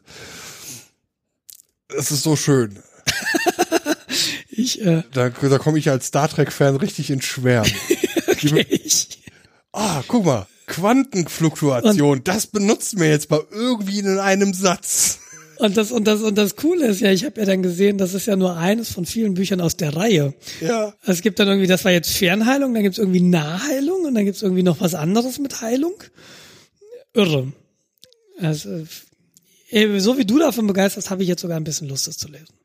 Es ist, ja, also äh, es ist sehr, sehr unterhaltsam. Lass es mich so ausdrücken. Ja, ich bin, ich bin sehr gespannt. Ähm, aber was richtig cool ist, äh, ich habe ein Fahrrad gekauft. Welch eine Überraschung. Ja, ja, die Überraschung kommt noch. Und zwar kam irgendwann ein größeres Paket letzte Woche. Und ähm, ich kam abends nach Hause nach der Arbeit und da stand das Paket im Flur und viele meinte, Papa, was ist das? Und ich dachte, hm, gucken wir doch mal rein. Und dann haben wir zusammen das Paket aufgemacht und dann haben wir so aufgeklappt und dann hat sie einen Fahrradrahmen gesehen. Und dann meine ich, ah, was ist das? Ein Rennrad. ah, nee. Und dann habe ich ihr erklärt, das ist ihr neues Fahrrad. Oder was heißt ihr neues Fahrrad? Ihr erstes Fahrrad. Und äh, sie fährt jetzt seit drei Tagen Fahrrad. Und das ist total super, weil ich bin sehr positiv überrascht, dass das so schnell geht. Also sie ist ja schon lange Laufrad gefahren. Deshalb Fahrradfahren heutzutage, mir war ja völlig unklar, wie bringt man einem Kind Fahrradfahren bei. Ganz einfach. Geht einen steilen Berg, sitzt das Kind auf dem Fahrrad und gibt den ganzen Ding einen Tritt. Ja. Ich habe das äh, im Internet gelesen. Ich habe da mal ein Buch geschrieben, Jens, Jens Schwens äh, pädagogische Internet, Hausapotheke. Internetpädagogen für Pädagogie für Anfänger. Try wichtig- this at home. Wichtig ist, ist Interpädagogie. Ja, äh, jedenfalls früher, ich erinnere mich an sowas wie Stützräder. Und, aber dadurch, dass Fine eben schon Laufrad fährt, war das gar nicht mehr nötig. Also die ist noch nicht wirklich da umgesegelt, außer wenn sie beim Absteigen mal wieder mit dem Fuß hängen bleibt, weil das Fahrrad schon deutlich größer ist als ihr Laufrad. Und sie muss halt jetzt lernen, wie man tritt und wie man bremst. Aber das hat sie tatsächlich relativ schnell raus und wir fahren jetzt seit Tagen ganz kräftig. Also sie fährt, ich renne. Wobei, Rennen ist zu viel gesagt. Manchmal bleibe ich auch einfach stehen und gucke mir das an, weil bisher ist sie immer zurückgekommen. Sie hat sich, ist jetzt noch, hat noch niemanden umgefahren, ist jetzt nirgends gegengefahren. Und das finde ich sehr, sehr spannend und das macht mich sehr froh. Ich bin echt glücklich, weil die so glücklich ist. Das glaube ich. Und, und jetzt kommen wir zum Punkt, weil du letztes Mal irgendwas mit Stolz erzählt hast. Und äh, ich glaube, viele würden jetzt sagen, ich bin stolz auf sie als Vater, dass sie das so gut hinbekommt, dass sie das so gut schafft, dass sie da so viel Freude dran hat und wie es ihr gelingt. Das kann ich aber tatsächlich, ich würde es nicht sagen tatsächlich, aber ich glaube, in so einem Kontext fällt das Wort Stolz relativ häufig. Und jetzt hast du hier reingeschrieben, Stolz, was ist das? ja, genau. Weil, weil ich ja auch äh, dich gefragt habe letztes Mal, was ist eigentlich Stolz? Es gibt ja dann diese ganzen Brösel, die behaupten, äh, ich bin stolz darauf, Deutscher zu sein. Oh, naja, doch. ja, ja, ja, dass, dass es die Leute gibt, ist keine Frage. Ähm, Genau, und dann frage ich mich, äh, warum? Also, was ist denn eigentlich Stolz? Und ich definiere das für mich eher so, Stolz kann ich auf was sein, wenn ich mich bemüht habe und es ist mir dann gelungen. Ich habe etwas erreicht, basierend auf eigener Anstrengung, eigenem Lernen, halt einem Prozess, in dessen Teil ich bin. Okay, wie würdest du das Gefühl beschreiben? Ähm, okay, du bist jetzt nicht die richtige Person, um jetzt mit einer Fußballanalogie zu kommen. Egal, du hast einen Fußballverein, der gewinnt. Mhm. Mhm. Ja, Freue mich. richtig. Das ist dann Aber ich bin doch nicht stolz auf diesen Fußball. Also ta tatsächlich, das Oder- ist jetzt ganz subjektiv. Ich kann, ich würde nicht sagen, ich würde sagen, ich würde nicht sagen, ich bin stolz darauf. Das ist wirklich, das liegt mir nicht mal nahe. Ich muss nicht aktiv vermeiden zu sagen, dass ich stolz bin, sondern dieser Satz, ich bin stolz darauf, käme mir gar nicht in den Sinn tatsächlich. Ja, Stolz das ist ist für mich eben aus meiner Definition, ja, wenn ich irgendwas erreicht habe, wenn ich irgendwie mit dem Rennrad bis nach Venedig gefahren bin und ich bin über die Alpen gefahren, dann kann ich stolz sein, dann habe ich was geschafft. ja, Wenn ich eine wichtige Prüfung gut geschafft habe oder überhaupt geschafft habe, dann kann ich stolz sein, weil ich habe gelernt und ich habe verstanden und ich habe es anwenden können. okay. Also ich habe das äh, in dem konkreten Fall ja letzte Episode gesagt, ich bin stolz auf unsere Zuhörer und Hörerinnen. Ausnahmsweise. Genau, genau, mhm, genau, das war der Kontext. Das war der Kontext. Ähm, ja, du hast recht, ich kann das auch mit übersetzen. Ich bin froh, dass wir so coole ähm, Zuhörerinnen und Hörer haben, Genau, ich freue mich Die- darauf, richtig. die Ich sinnvoll und äh, äh, hervorragend kommentieren. Das macht mir Freude, dass uns überhaupt jemand Ja. zuhört. Ich, ich glaube, bin das ich ist halt auf, auf was ich auf was ich stolz projiziere. Wenn ich stolz auf mich projiziere, sage also, ich bin stolz, dass ich es geschafft habe, äh, weiß nicht, 20 Kilo abzunehmen. Das ist legitim aus meiner Sicht. Mhm, mhm. Aber wenn ich sage, Weil du es geschafft hast. Genau, weil- gearbeitet hast. genau, Weil du was erreicht hast. meine Energie, meine Arbeit, äh, mein Frust. Ähm, aber wenn ich sage, ich bin jetzt stolz auf unsere Mannschaft und da ist jetzt der Haken, den ich da drin gemacht habe. Ich sage unsere Mannschaft.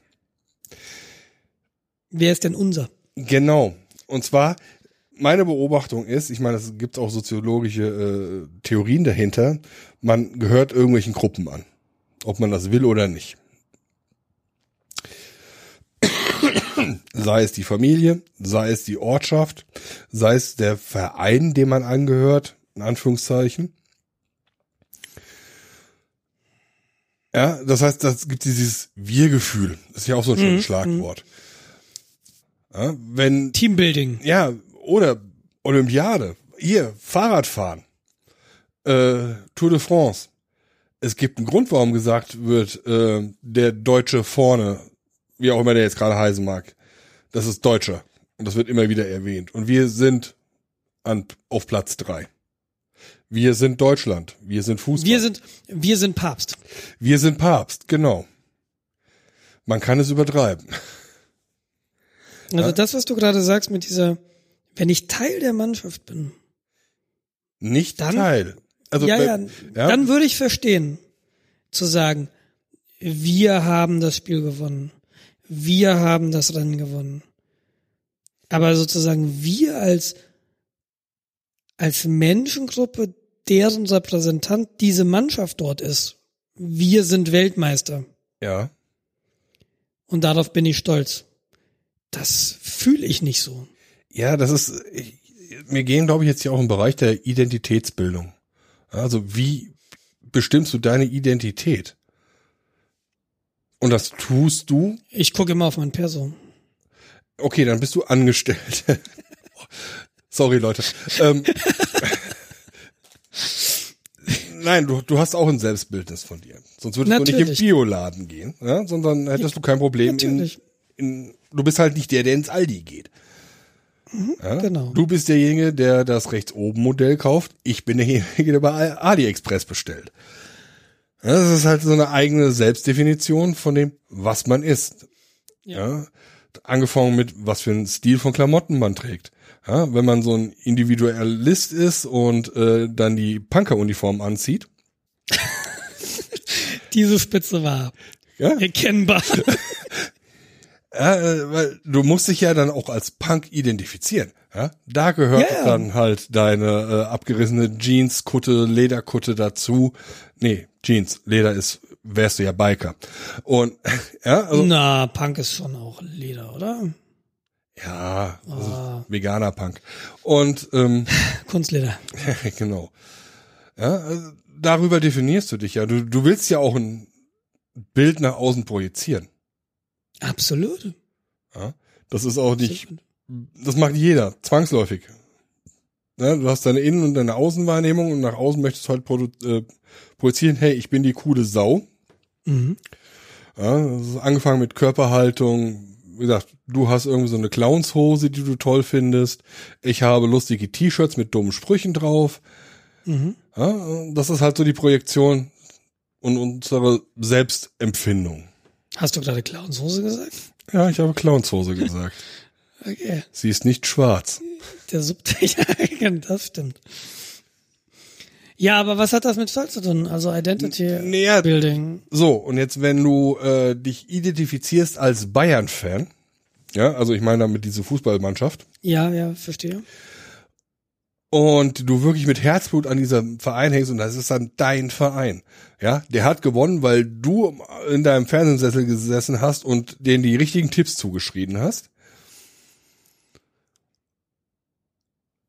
Dann gehört es zu deinem Selbstbildnis. Dann bist du der Bayern-Fan. Dann trägst du mit Stolz, das meine ich jetzt wirklich so, wie ich sage, mit Stolz das Bayern-Trikot Mhm. äh, und sitzt damit im Büro und sagst oh, jetzt am Wochenende in der Den haben wir es gezeigt. ja, den haben wir es gezeigt. Ja. Auf der anderen Seite, um jetzt mal ein nördliches Beispiel zu nehmen, FC äh, St. Pauli. Mhm. Ja, das ist ein, ein da gibt es eine richtige Kulturentwicklung um diesen Verein drumherum.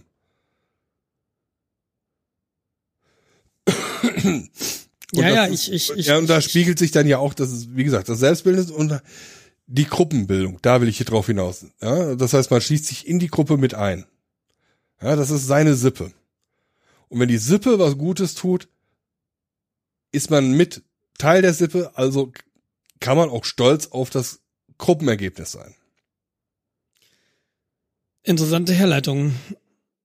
So fühle ich halt nicht, aber das mag sein, dass das natürlich eine Rolle spielt. Mm, Überleg mal in deiner Abteilung, in der Forschungsabteilung. Gewinnt ein Kollege, mit dem du zusammenarbeitest, den Internet-Nobelpreis, Mhm. den ich jetzt gerade erfunden habe. Aber egal. Mhm. Äh, Nobelpreis für Mathematik gibt es. So. Ähm, Nee, Nobelpreis für Mathematik gibt's nicht. ne, gibt's nicht? Nee, das ist die Fields-Medaille. Es gibt, äh, es gibt den für Physik und für Chemie. Gibt's Nobelpreise, aber nicht für Mathematik und nicht für Informatik. Ja, es ist vielleicht bei dir auch da ein bisschen falsch, weil du keine, da keine langjährige Beziehung hast. Du bist halt irgendwie drei, vier Ja. Jahre und dann bist du wieder weg. Nee, ja, nee, ach, hm. ja, okay, aber bring mir dein Beispiel zu Ende. Ich Oder- oder gerade, deine Ich versuche Tochter. gerade zu fühlen, ja? Ja, o- Genau, mach ja, mal was mit meiner Tochter. Dein, deine Tochter äh, in, in äh, 16, 17 Jahren macht ihr Abitur mit einem Einserschnitt oder mit einem Viererschnitt. ähm,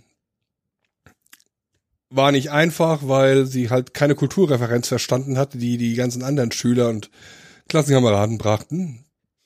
Du sollst deine scheiß Spitzen stecken lassen. Herr Schweden. Ich will doch nur Man kommt auch ohne Kulturreferenzen prima durchs Leben. Mhm, genau. Habe ich gehört. Ja, auf alle Fälle, äh, sie hat irgendwie Abitur und es ist alles super. Zieht aus, das erste Mal. Hier wäre wieder eine Spitze, die ich unterdrückt habe. Ähm, Schade. Vielleicht bereust, dass ich dir den Mund verboten habe. ähm, du kannst mir doch nicht erzählen, dass du dann nicht ein Stolzgefühl spürst. Auch wenn du nicht selbst die Person bist, die das erreicht hat. Nein, das ist genau wie die Situation gerade. Ich habe erzählt vom Fahrradfahren. Genau. Und sie schafft es sehr gut und ich sehe, dass sie sehr glücklich ist. Und ich bin glücklich, dass sie glücklich ist. Und wenn, wenn sie in 17 Jahren halt ein Abitur hat oder irgendwas erreicht, auf das sie sehr stolz ist, und sie ist glücklich darüber, dann bin ich glücklich, dass sie glücklich ist. Aber ich habe mit der, mit der Leistung, die sie erbracht hat oder erbringen wird, möglicherweise gar nichts zu tun. Wenn ich damit was zu tun habe, wenn wir zu zweit sagen, pass mal auf, wir fahren über die Alpen, das haben wir uns vorgenommen und wir machen das und wir kommen darüber und wir kommen an und wir kommen gut an und wir sind dabei noch schnell, dann kann ich sagen, yo, das haben wir super hingekriegt. Wir können stolz auf uns sein und vielleicht bin ich es in dem Moment. Du, du wirst dich erinnern, dass du mit ihr stundenlang eventuell gesessen hast und Differentialgleichungen geübt hast, Grundrechenarten geübt hast. Ja, aber das ist nicht. Ihr bei äh, zig Sachen während der Schule geholfen hat. Und ich wette, das sind Sachen, die dir dann durch den Kopf schießen. Wenn du da Ja. am Abend stehst und sie ihr Abi-Fall, äh, Abi-Fall, Abi-Feier feiert. Ja, aber dann, selbst wenn das so ist, ist das aber, dann habe ich ihr geholfen, ich habe ihr vielleicht was erklärt, aber letztlich das Verstehen, das Anwenden, das ist ihre eigene Fähigkeit, mit der ich nichts zu tun habe. Ja, aber du Die ich vielleicht ein bisschen schulen konnte durch meine Hilfe. Und wer weiß, ob ich ihr überhaupt helfen kann. Ich habe ja die Sorge, ich gehe dann in der Oberstufen Mathematik sagen und klanglos ab, äh, unter, werden wir mal sehen. ja, unwahrscheinlich. Ähm, Weiß ich nicht, aber ja, ich, selbst wenn das der Fall wäre, ich, wie fühle ich mich? Dann lass mich mal kurz dem, dem Gefühl nachspüren. Ich weiß es nicht. Ja gut, es ist jetzt auch schlecht in der Simulation zu fühlen. Ja, natürlich, klar. Aber mehr kann ich gerade nicht tun. Weil Aber du hast ja- noch ist sie drei. das, das dauert noch ein bisschen. Ja, du hast ja das Fahrrad. Das ist ja das Aktuelle. Ja. Also du, du möchtest Ja, es ja auch anderen Leuten erzählen, dass sie Ich das, erkläre, ich erkläre ihr, pass mal auf, ne, rechter Hebel grün, guter Hebel, kannst du ziehen. Passiert nicht so viel. Linker Hebel schwarz, wenn du ziehst, zieh vorsichtig. Und wenn sie das dann versteht und sie macht das, dann finde ich toll, dann bin ich froh, dass sie die Vorderradbremse nicht gezogen hat wie ein Ochse, weil, ne, das, mein linker Arm kann Geschichten erzählen. Und, aber stolz ist es nicht. Also im Moment empfinde ich keinen Stolz. Das kann ich, glaube ich, sagen. Ich bin sehr, sehr glücklich. Ich freue mich total. Nicht nur für sie, auch ich freue mich für mich. Aber Stolz kann ich nicht spüren. Tatsächlich. Und das mag aber auch was total Individuelles sein, wie du sagst. ja vielleicht äh, Da bin ich vielleicht nicht empfänglich, äh, empfänglich für. Vielleicht habe ich da auch mal lange drüber nachgedacht in der Vergangenheit und ich, vielleicht verbiete ich mir das auch ein Stück weit unterbewusst. Alles möglich. Ich glaube, das läuft auch so drauf, was für einen Aufkleber man dem Gefühl gibt. Man hat dieses Glücksgefühl. Das kann auch sein, na klar. ja? Ich neige dann vielleicht dazu zu sagen, okay, das ist jetzt ein Stolz. Wobei ich auch da relativ vorsichtig bin. Es mag sein, dass es jetzt auf, aufgrund der Reflexion erst kommt. Aber ich würde nie sagen, dass ich stolz bin, weil ein doller Zufall passiert ist, wie ich bin in Deutschland geboren worden. Mhm. Da habe ich keine Leistung zu erbracht. Das ist einfach nur, weil meine Eltern Deutsche sind und sich innerhalb von Deutschland äh, vermehrt haben. Mhm.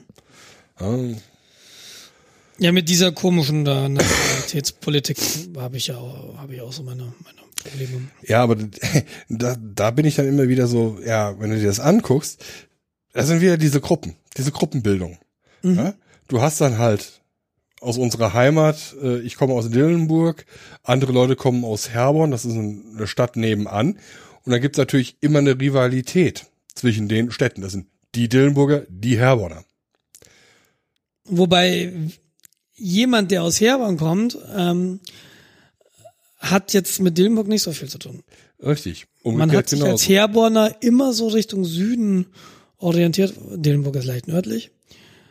Immer so Richtung Frankfurt, Richtung Gießen, Wetzlar, irgendwie sowas. Ja, es ist ja auch näher dran. Etwa zehn Kilometer. Hm. Ähm, das, das siehst du dann auch in den kleineren. Also Dillenburg hat mehrere Dörfer. Dann hast du die Leute aus äh, Niederscheld, Oberscheld, Donsbach, Eibach. Das sind diese ganzen exotischen anhand, Räume. Ihr, ihr seht anhand der Dorfnamen, aus welchen Kuhkäffern wir kommen. Das sind, das sind wirklich sprechende Namen, muss man so sagen. Ja. Das Dorf mit dem äh, schwefelhaltigen Wasser heißt Eibach. ja, Ja. Und dann hast du halt, wir sind die, äh, Eibacher, Donsbacher, wie auch immer. Dann hast du da drin deine, deine, deine Familienklüngel. Ja, wir sind die Müllers, wir sind die Meyers. Und das kannst du halt. Wir, wir sind die aus dem Neubaugebiet, wir sind die aus dem Ortskern. Ja, genau. Das, das sind die neu eingezo äh, die neu hinzugereisten. Aber die sind schon seit 30 Jahren hier. Ja, ja, aber da waren die noch neu. ja, so, so ist das. Und ähm, es gibt äh, in der soziologischen Theorie von Simmel, der beschreibt das unter Kreise. Ja, du als individueller Mensch bist du halt in verschiedenen Kreisen. Du bist im Schützenverein, du bist im Kirchengesang. Google Plus, Google Plus. Das ist einer der Gründe, warum ich Google Plus halt sehr lustig finde, weil das halt auch so eine soziologische Theorie die Namensgebung hat. Mhm. Und das reflektiert da drin auch sehr, sehr interessant. Ähm, und die definieren, also die benutzt du, um dich zu definieren. Aber das hatten wir eben ja schon mal. Das ist also mhm. die Kombination zwischen Selbstverständnis, der Gruppe, in der man sich aktuell befindet. Und ähm, ja, und wie gesagt, da du nur stolz auf Sachen sein kannst, die dich selbst betreffen, ja, ist die Erweiterung auf eine Gruppe auch nicht mehr so weit, wenn du dich quasi über diese Gruppe identifizierst. Das ist jetzt so mein Zusammenhang zu der Gruppendefinition. Aber das ist jetzt meine Theorie, die ich mir jetzt ganz dezent aus dem äh, Hinterbereich ziehe. Das würde aber zurückgehend auf den Ursprungsgedanken und die Ursprungsformulierung von letztem Mal bedeuten, dass du unser Hörer bist. Ja, ich höre uns nein, ja auch. Nein, nein, du würdest, du würdest, du würdest sagen, die Gruppe in in dem Beispiel der Formulierung ist, wir als Community dieses Podcasts. Ja. Das ist so wie Bayern-Fans. Wir sind die Mannschaft und dann haben ich wir die Leute. Ich würde mich dann Rängen, eher wie ein St. Pauli-Fan, aber ja. Die uns anfeuern, die kommentieren, die sowas machen. Genau. Ne, das wäre so die Entsprechung. Ich will jetzt nicht sagen, dass wir Bayern München äh, sind in der Podcast-Landschaft. Aber ja, genau, okay, dann verstehe ich das. Olé. Im Übrigen, das hatte ich gar nicht auf dem Schirm, sondern das hatte ich, äh, es flog vorhin ein Bild auf Instagram an mir vorbei. Heute, Zeitpunkt der Aufnahme, äh, beginnt die Subscribe 9 hier in München. Die Podcast-Konferenz. Genau. Da waren vorher die äh, Mediatage vom Bayerischen Rundfunk. Whatever. Ja, das ja mag sein. Ich meine Kreise äh, sind ja so Medienschaffende und dann bekommt man das in seinen Google Plus Meldungen mit, dass da Leute sind. Genau, ähm, das das nur am Rande. Okay, aber dann dann verstehe ich das mit dem Wir. Und dann kann man stolz darauf sein. Ja, interessant, aber du hast sicherlich auch sehr, sehr recht damit, dass dieses Wort Stolz ganz unterschiedlich geprägt ist. Und äh, ich benutze es auf eine bestimmte Art und Weise. Und die ist nicht repräsentativ wahrscheinlich. Also wir, wir haben ja das die Macht, andere, die Macht des Internets, Sachen zu definieren. Wir können ja jetzt bestimmen. Ich will ja gar nicht bestimmen. Doch. Ich, ich will, ich schon. nein. Also Stolz ja, darf nur noch eingesetzt werden auf sich selbst bezogen. Punkt. Ja, aber dann ist ja die Frage, was bin denn ich? Also äh, bin ich Teil bin dieser Gruppe? Perso. Ist die, ist die Gruppe dann ich? So, und dann fangen wir nein, nämlich wieder an. Nein, nein. Na, also ich, ich glaube, nein, ich, ich will nur verstehen. Schließt die Leute, Gruppe, äh, also Stolz schließt Gruppe aus. Ich will nur verstehen, wie die Leute das Wort Stolz gebrauchen und was sie, was ist, was ist denn, genau, es gibt doch immer Synonymwörterbücher. Zum Beispiel, ne? Also du kannst, du hast unterschiedliche Synonyme, gleichbedeutende Worte, die doch anders sind. Ja. Was mhm. könntest du mit, durch welchen Begriff könntest du Stolz ersetzen, ohne dass du sagst, hm, da fehlt aber was? Oder, oder geht das nicht? Hast du kein Synonym für Stolz? Ist Stolz mehr also ich, als irgendein Begriff? Ich habe jetzt mal auf dem Open Thesaurus nachgeguckt. Genau, das war mir klar. Jens, für dich nicht der Open Thesaurus. Ich habe keine, ich, ich gucke jetzt mit einem Auge drauf, das ist jetzt ein bisschen kompliziert, aber ich habe keine andere Definition für einen Stolz außer, nee, nee, Stolz ist für mich eigentlich Stolz.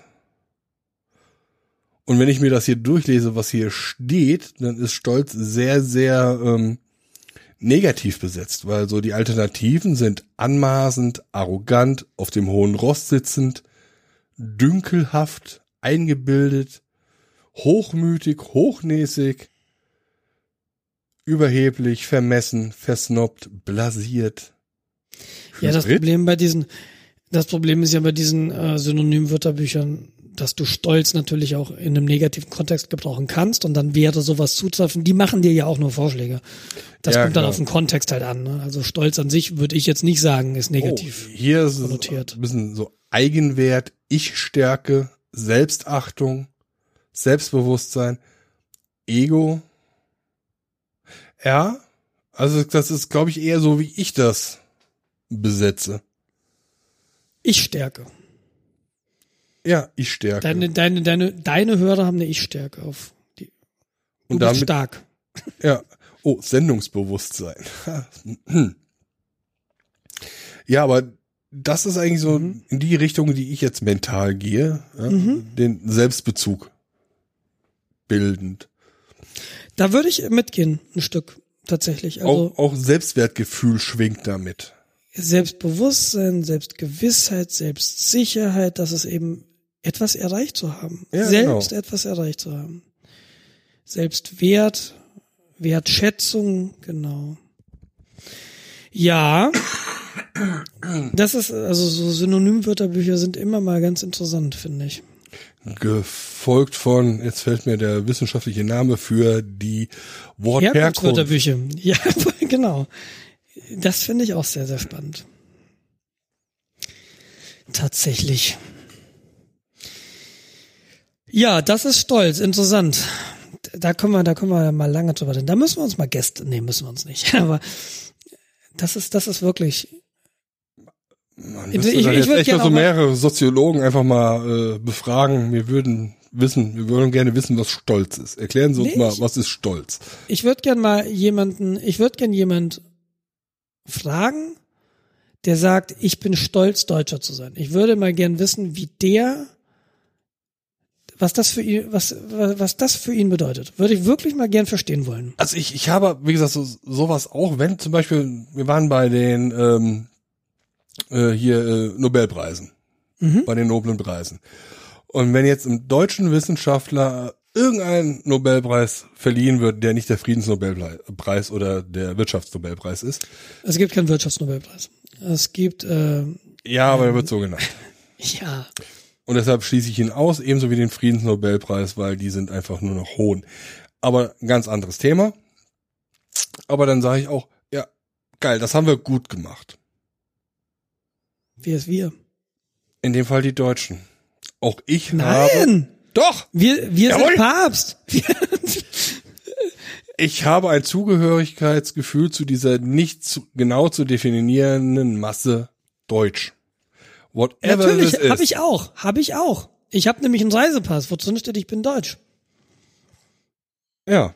Natürlich gehöre ich formal zu dieser Gruppe. Nein, ich auch nicht formal. Ich meine wirklich emotional. Ja, ich kann nicht sagen, ich bin Deutscher. Also doch, kann ich sagen.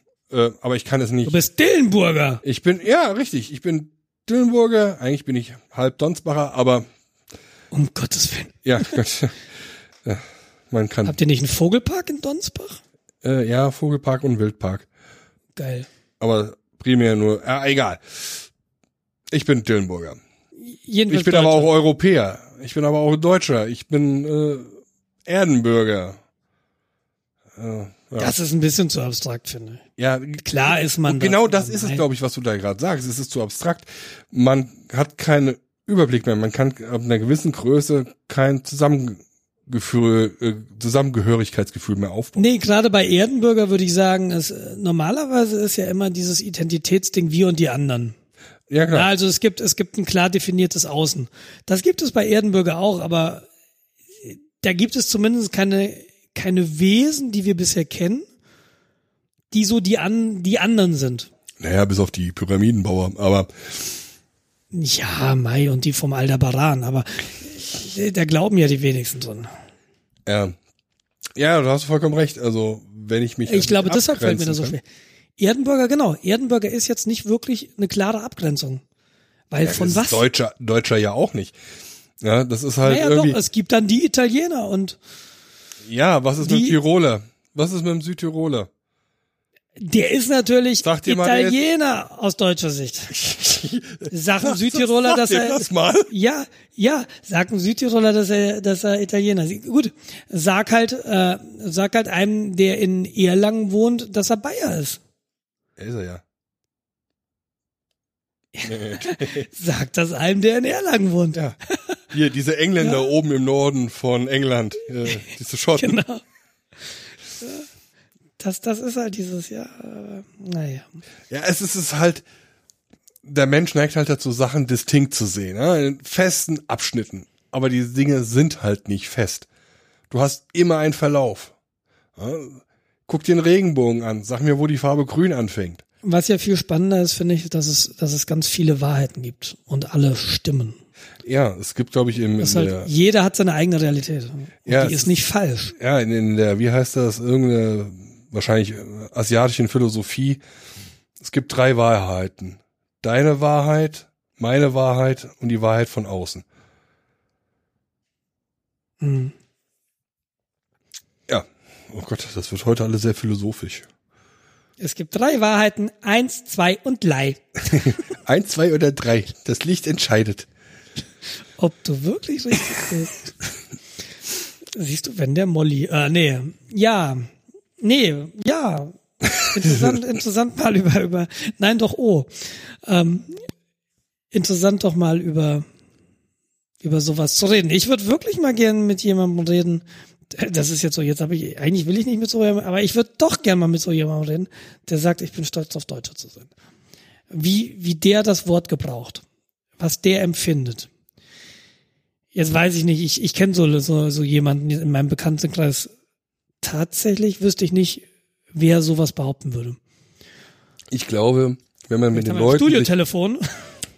ich glaube, wenn man sich mit den Leuten unterhält, dass dann auch dieses, ich bin stolz, Deutscher zu sein, auf irgendwas Vages äh, hinausläuft, wie Kulturkreis. Meh. Mhm. Ja, also so, ja, weil wir sind äh, alle, die Deutsch sprechen. Ach, was ist mit Wien? Ja, nee, also Wien nicht, also oder Österreich. Hm, Ja, das gehört ja mit zu Deutschland. ah, so Südbayern oder du. ähm, ja, ähm, ich, weil wir ja über Gefühle reden, ist es manchmal nicht so einfach, die richtig abzugrenzen.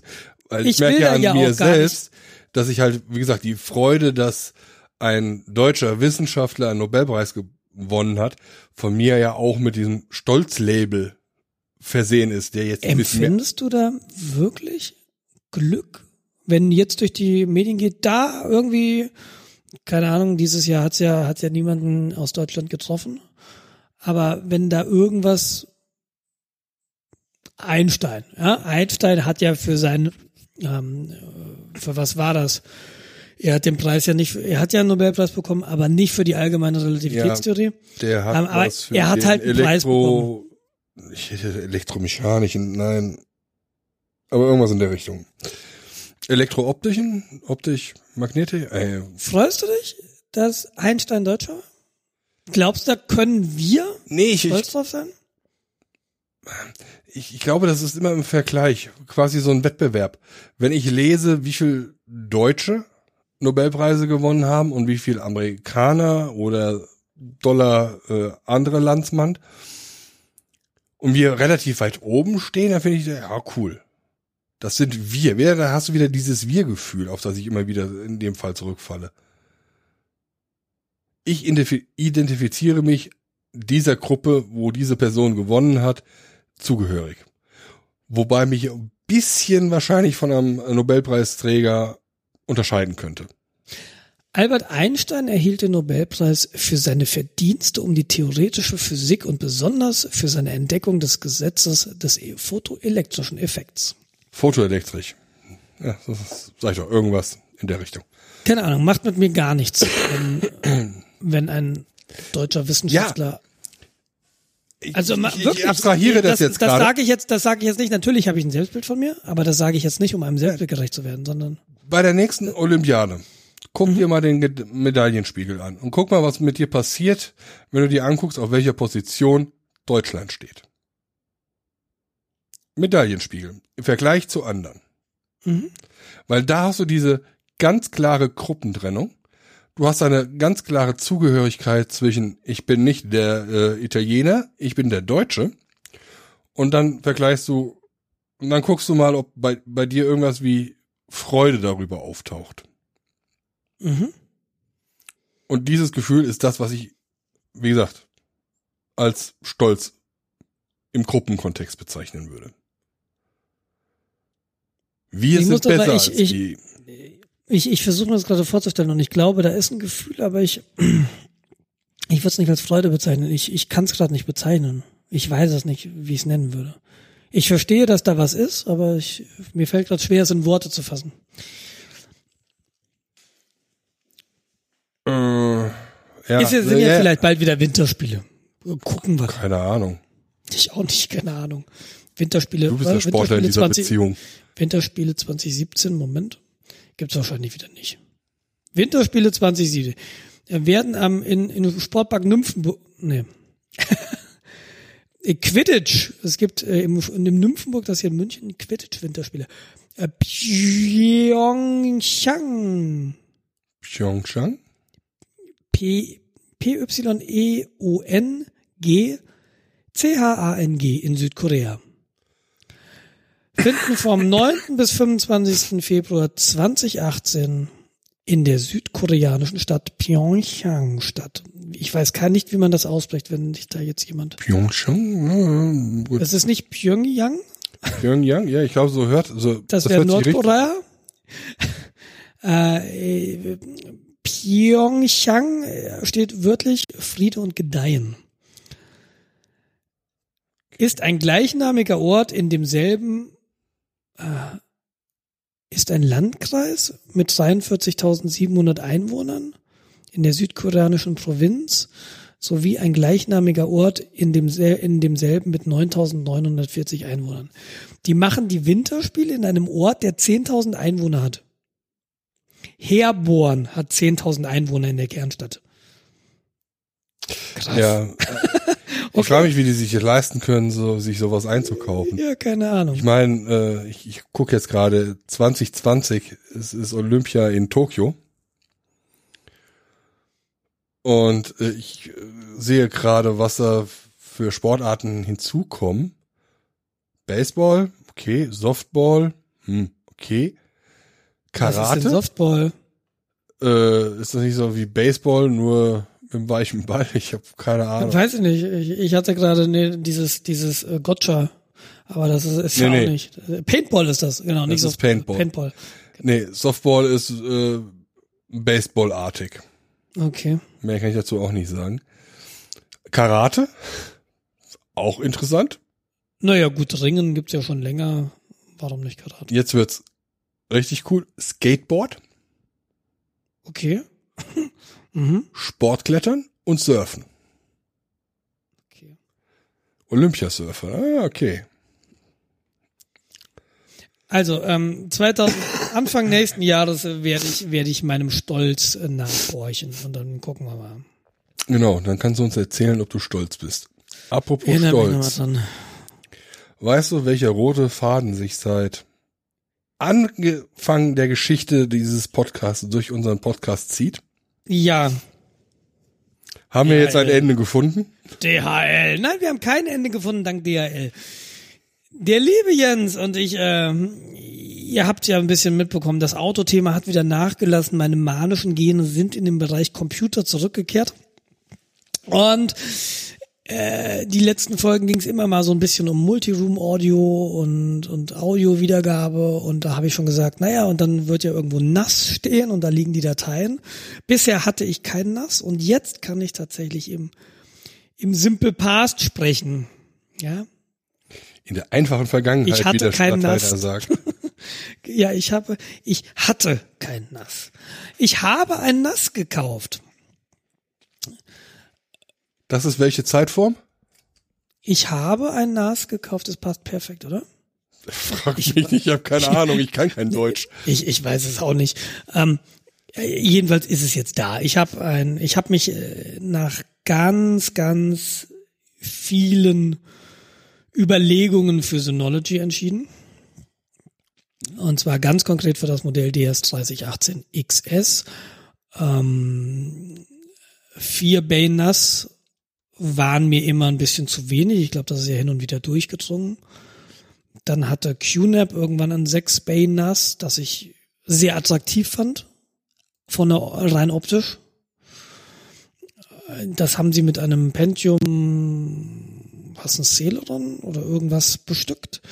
Und der, diese CPU verträgt maximal 8 GB RAM und kein ECC-RAM. Und das hat mich immer so ein bisschen gestört. Ähm, ECC-RAM muss man dazu wissen, also normaler Arbeitsspeicher, da kann es immer mal passieren. Das passiert nicht häufig, aber es kann passieren, dass ein Bit geflippt ist, dass statt einer 0 eine 1 im Speicher äh, steht oder umgekehrt. Und normale RAM-Module merken das nicht. ECC steht für Error Correcting Codes.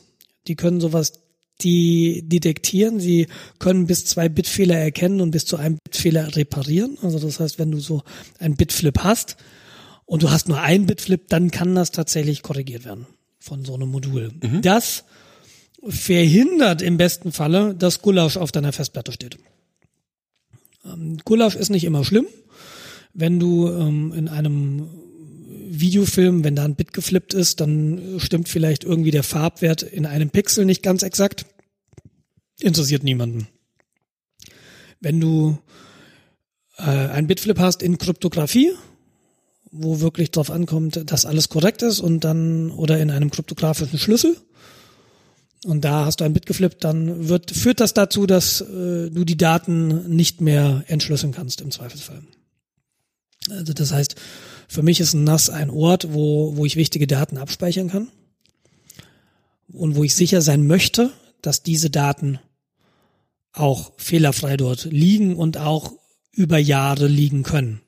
Ja. Ich möchte da, ich möchte da nicht, dass das, äh, äh, es gibt ja auch Bitrot, also auch Festplatten erzeugen Lesefehler. Über die Jahre kann da in der Magnetschicht immer mal ein Bit flippen. Die Älteren von uns erkennen, äh, kennen das von äh, den fünf Disketten, die man zur Installation braucht und die dritte Diskette ist kaputt. Genau. Ähm, das kann passieren und äh, ich will nicht, dass das passiert. Das ist ganz einfach. ECC-Speicher kommt eher aus dem Serverbereich. Die Module sind teurer als normale RAM-Module. Aber das Problem sind gar nicht so sehr die Module, sondern der Prozessor und der Chipsatz auf dem Computer müssen damit umgehen können. Und äh, häufig hast du CPUs in den NAS-Modellen, die damit eben nicht umgehen können, weil es Consumers-CPUs sind, weil da eher wichtig ist, dass die Sachen billig sind. Weil der Markt für äh, NAS für also klar der Na, der Markt für NAS-Systeme ist hoch, nämlich wenn du in die Industrie gehst, aber in der Industrie haben sie dann so NAS-Systeme, die haben dann eben so zwölf oder mehr Einschübe für Festplatten. Im Privathaushalt ist es eher schwer, äh, sowas an den Mann zu bringen, weil es eben dann doch signifikant teuer ist. Ja. Mhm. Und das muss man auch sagen, das Synology, das ich mir da gekauft habe, das ist deutlich teurer als so ein kleineres Synology mit vier Base. Also ich hatte ja nochmal auf der Webseite geguckt, das hat ja über 2000 Euro gekostet. Ja, kurz, kurzzeitig, das war ganz lustig. Halt. Ich habe dann irgendwie das, das Ding bestellt und äh, einen Tag später schnellte der Preis auf 2100 Euro und blieb dann da zwei Tage und dann fiel er wieder zurück auf den normalen Preis. Und das waren 800 Euro Unterschied. Also ich weiß nicht, ob ich da das einzige Ding bestellt habe und dann hat der Algorithmus gedacht, oh, ich habe sowas nicht mehr, oh, die Nachfrage ist höher als das, was ich habe, hm, schlage ich mal einen Preis drauf. Denn was mein Factory, der Händler, bei dem ich das bestellt habe, halt macht, über den Tag ändern sich die Preise für einzelne Komponenten. Mhm. Das ist wirklich sehr, sehr interessant. Nachts hast du teilweise, dass die Geräte 10, 20 Euro billiger sind als tagsüber. Das ist sehr interessant zu beobachten. Ich glaube, die haben da so ein bisschen Preisjonglierung. Ja, off offensichtlich, genau. Und ähm, weil mir Datensicherheit relativ wichtig ist, wollte ich gern ECC-Speicher haben. Und das findet man halt relativ selten. Und deshalb hatte ich ja lange überlegt, ob ich mir so ein Ding selbst baue. Dann mit ZFS. Und ZFS ist ein Dateisystem, das auch Fehlererkennung kann. Das kann ähm, Sektorfehler auf den Festplatten erkennen und kann die auch korrigieren. In die gleiche Richtung geht ButterFS. Und die Synologies können mit, äh, mit modernen DSM, also der Disk Station Manager heißt die Software von Synology, die auf dem NAS läuft, äh, die übrigens sehr, sehr ansprechend ist. Also das ist, du loggst dich in deinem Webbrowser ein und dann sieht das so aus, als hättest du einen Desktop vor dir. Und das äh, darüber konfigurierst du das Gerät, darüber kannst du Statistiken abrufen, darüber siehst du auch in Echtzeit, ähm, wie es ausschaut, wie viel Datenübertragung, wie schnell gerade das Netzwerk ist und tralala. Und ähm, da ich Daten, da mir Datenintegrität wichtig ist, wollte ich zum einen eben diese Speicherfehlerkorrektur im Hauptspeicher, aber die will ich auch auf der Festplatte haben. Und ButterFS kann auch das. Und jetzt habe ich eben auf Festplattenbasis ein, ein ButterFS. Und ähm, da ich sechs Base habe, fahre ich ein RAID 6. Im Moment habe ich vier Festplatten eingebaut. Vier 10 Terabyte Festplatten tatsächlich. Ui. Und äh, deshalb ist es auch nochmal teuer. Also ich habe jetzt die Hälfte davon. RAID 6 heißt, zwei Platten dürfen ausfallen. Ich kann also die Speicherkapazität von zwei Platten nutzen.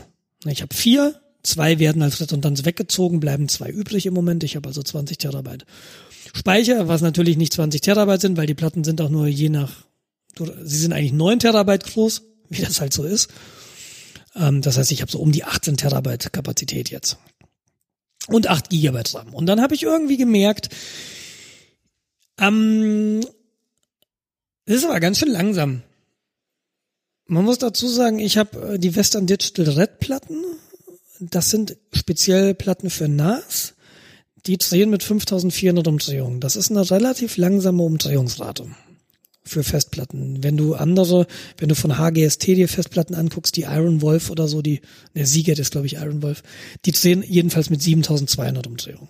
Und von den, von den WD-Red-Platten gibt es auch eine Pro-Variante, die dreht auch mit 7200 Umdrehungen. Äh, gibt es noch die Highspeed-Platten, die so mit 10.000 Umdrehungen? Ähm, Im SAS-Bereich ja.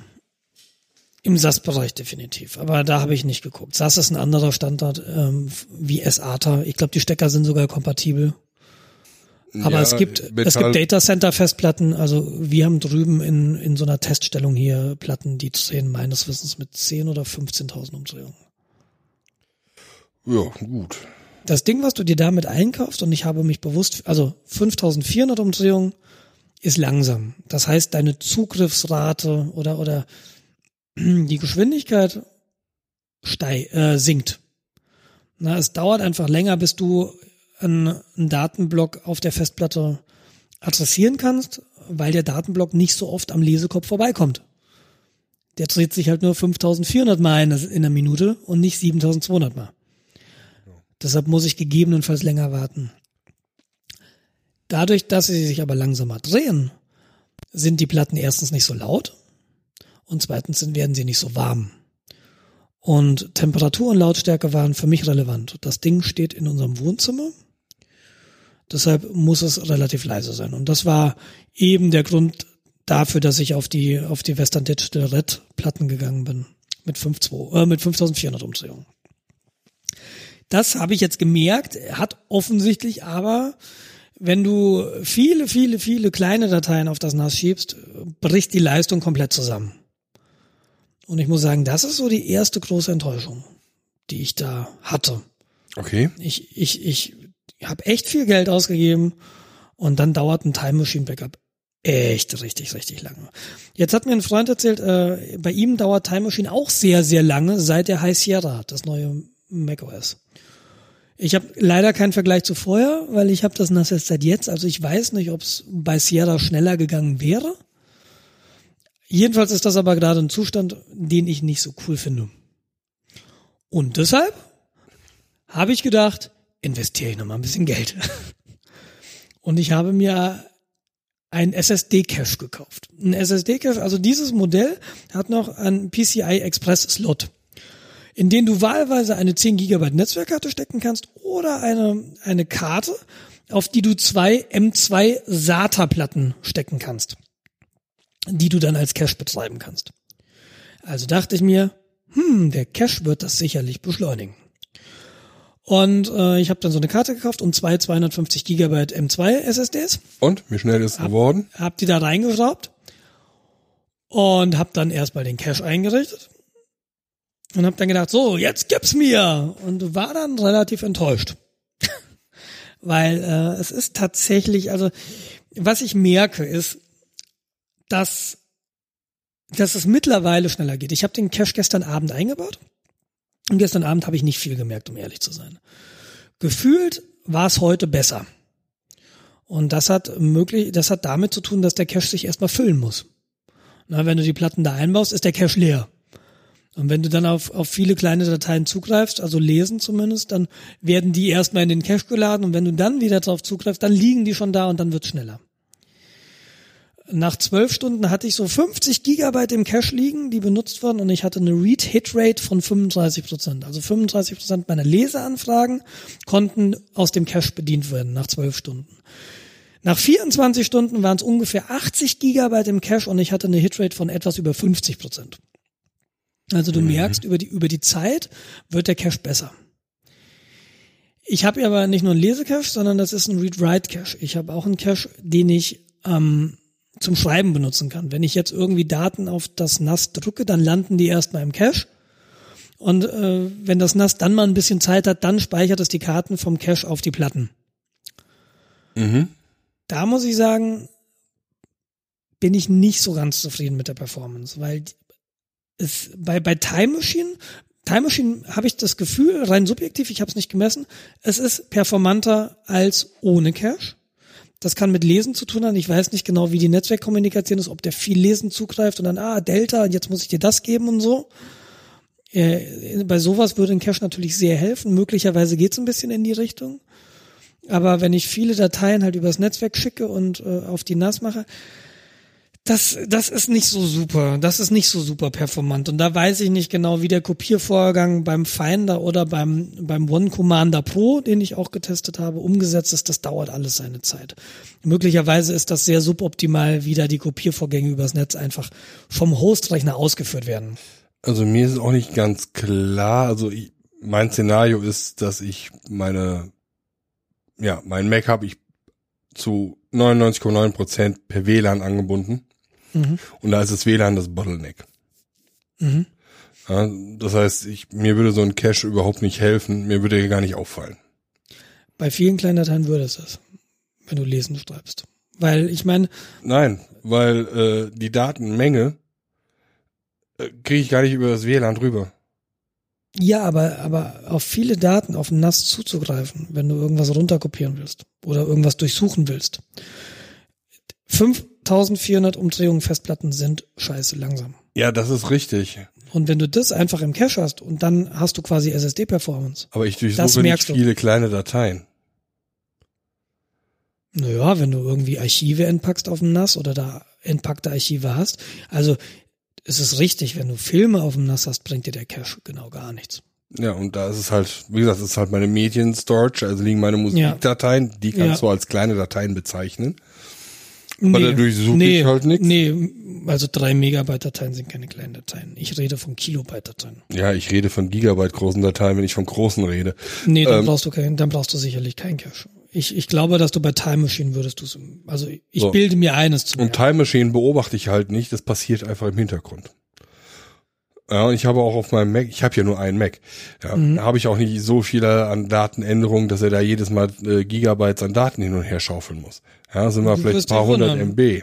Genau, es sind aber jedes Mal ein paar hundert MB, jede Stunde macht er das. Nee, der ist auch aber, nicht alle Zeit an. Der ist halt einmal am Tag vielleicht an. Naja, wenn er, wenn der Rechner an ist, okay, und dann hat er sein Netzwerk, dann macht das jede Stunde, aber wenn er nicht ständig an ist, klar. Nur haben wir irgendwie drei Mac, also zwei oder drei Macs, je nachdem. Und äh, wo du es halt tatsächlich merkst, ist, wenn du es gleichzeitig benutzt mit mehreren Macs. Und jetzt kommen wir zu dem Punkt ähm, Netzwerk-Bottleneck. Das Gerät hat vier 1 Gigabit Ethernet Interfaces. Mhm. Und vier Stück? Cool. Äh, vier Stück, genau. Äh, so viele Ports waren leider in meinem Switch nicht mehr frei.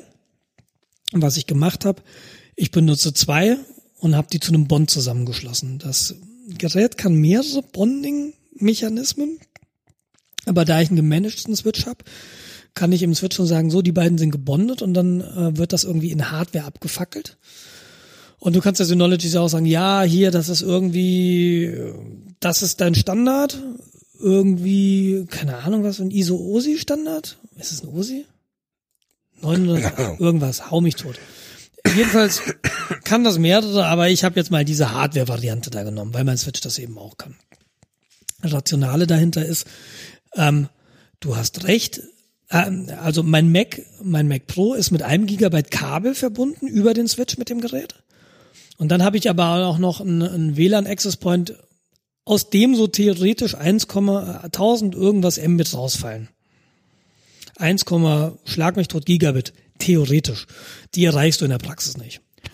Aber wenn ich, wenn ich an dem Mac Pro arbeite, dann habe ich quasi nochmal, selbst bei Vollauslastung des Links vom Mac Pro, habe ich nochmal ein Gigabit Ethernet Port dediziert für den WLAN Access Point übrig.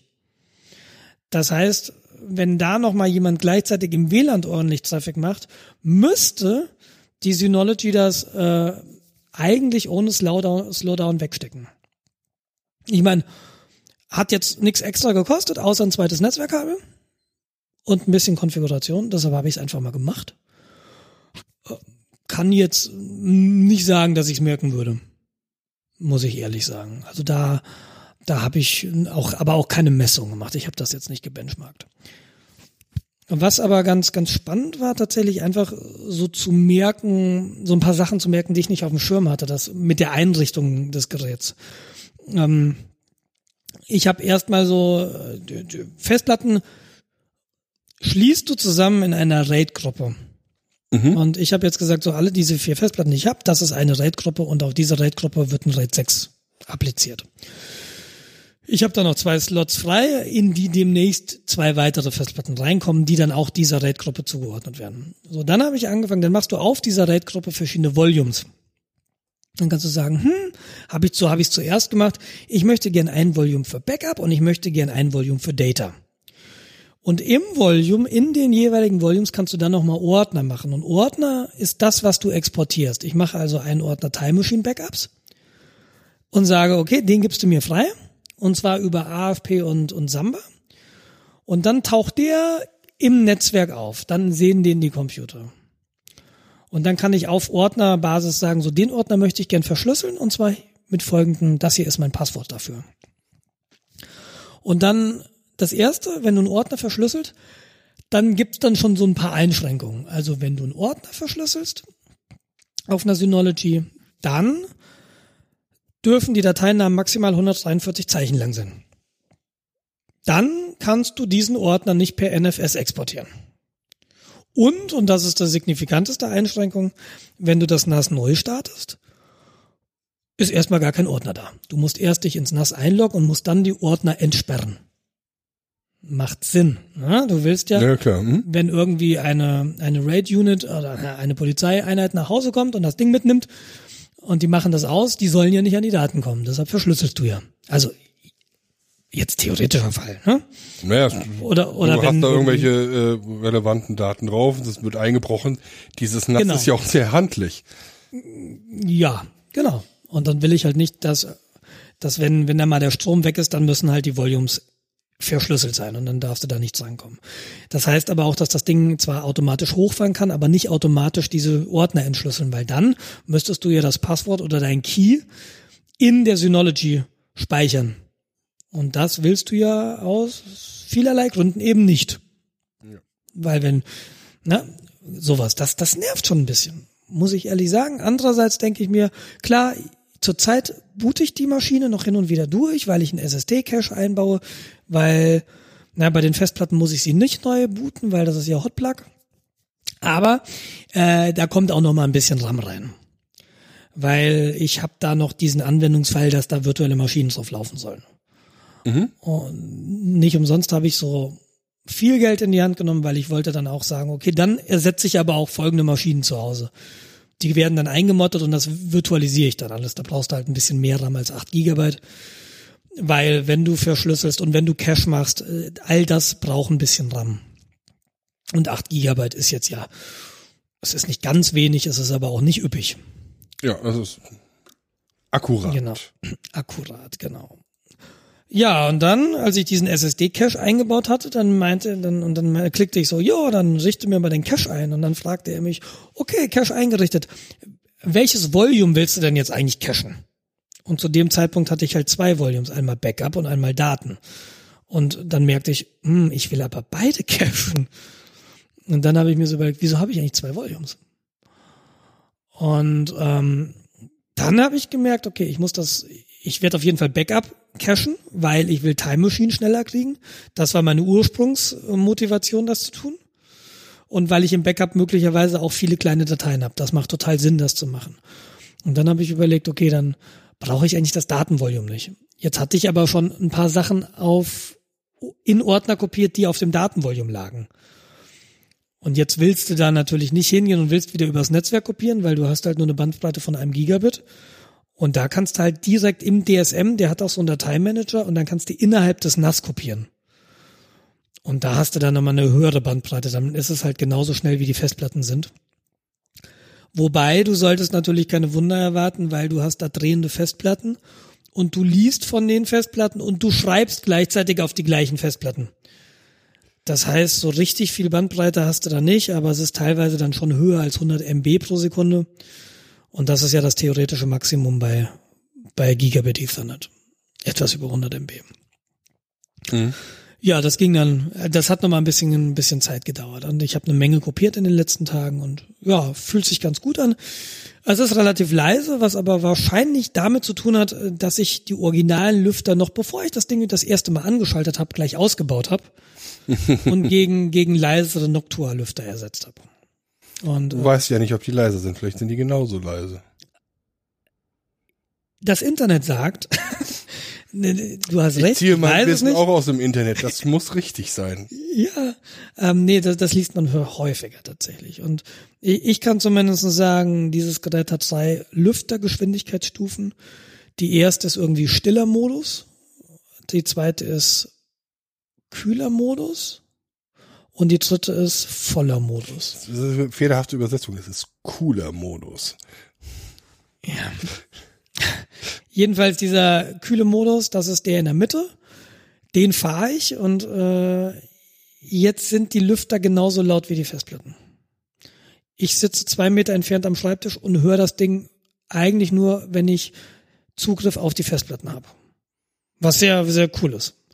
Und die Platten sind im Moment bei 37, 38 Grad Celsius. Und der Cache ist bei 40 Grad Celsius. Das ist okay. Die CPU, die pendelt so zwischen 60 und 80 Grad, je nachdem, was ich tue. Das ist auch okay. Das ist jetzt kein, kein Kühlwunder, aber das ist, das ist völlig okay für das Gerät. Da mache ich mir überhaupt keine Sorgen. Ja, das ist alles noch im grünen Bereich. Genau. Ja, und jetzt bin ich mal, bin ich mal gespannt. Ich, ähm, ich habe in diesem Zuge DHL wirklich hassen gelernt, muss ich sagen. Ähm, ich habe eigentlich immer viel von DHL gehalten, ja. Aber für mich war immer so, es gibt so eine Rangliste verhasster Versandunternehmen und Hermes steht irgendwo ganz oben. Ja, zu und, Recht. Und, und DHL dachte ich mir so, sind eigentlich ganz okay.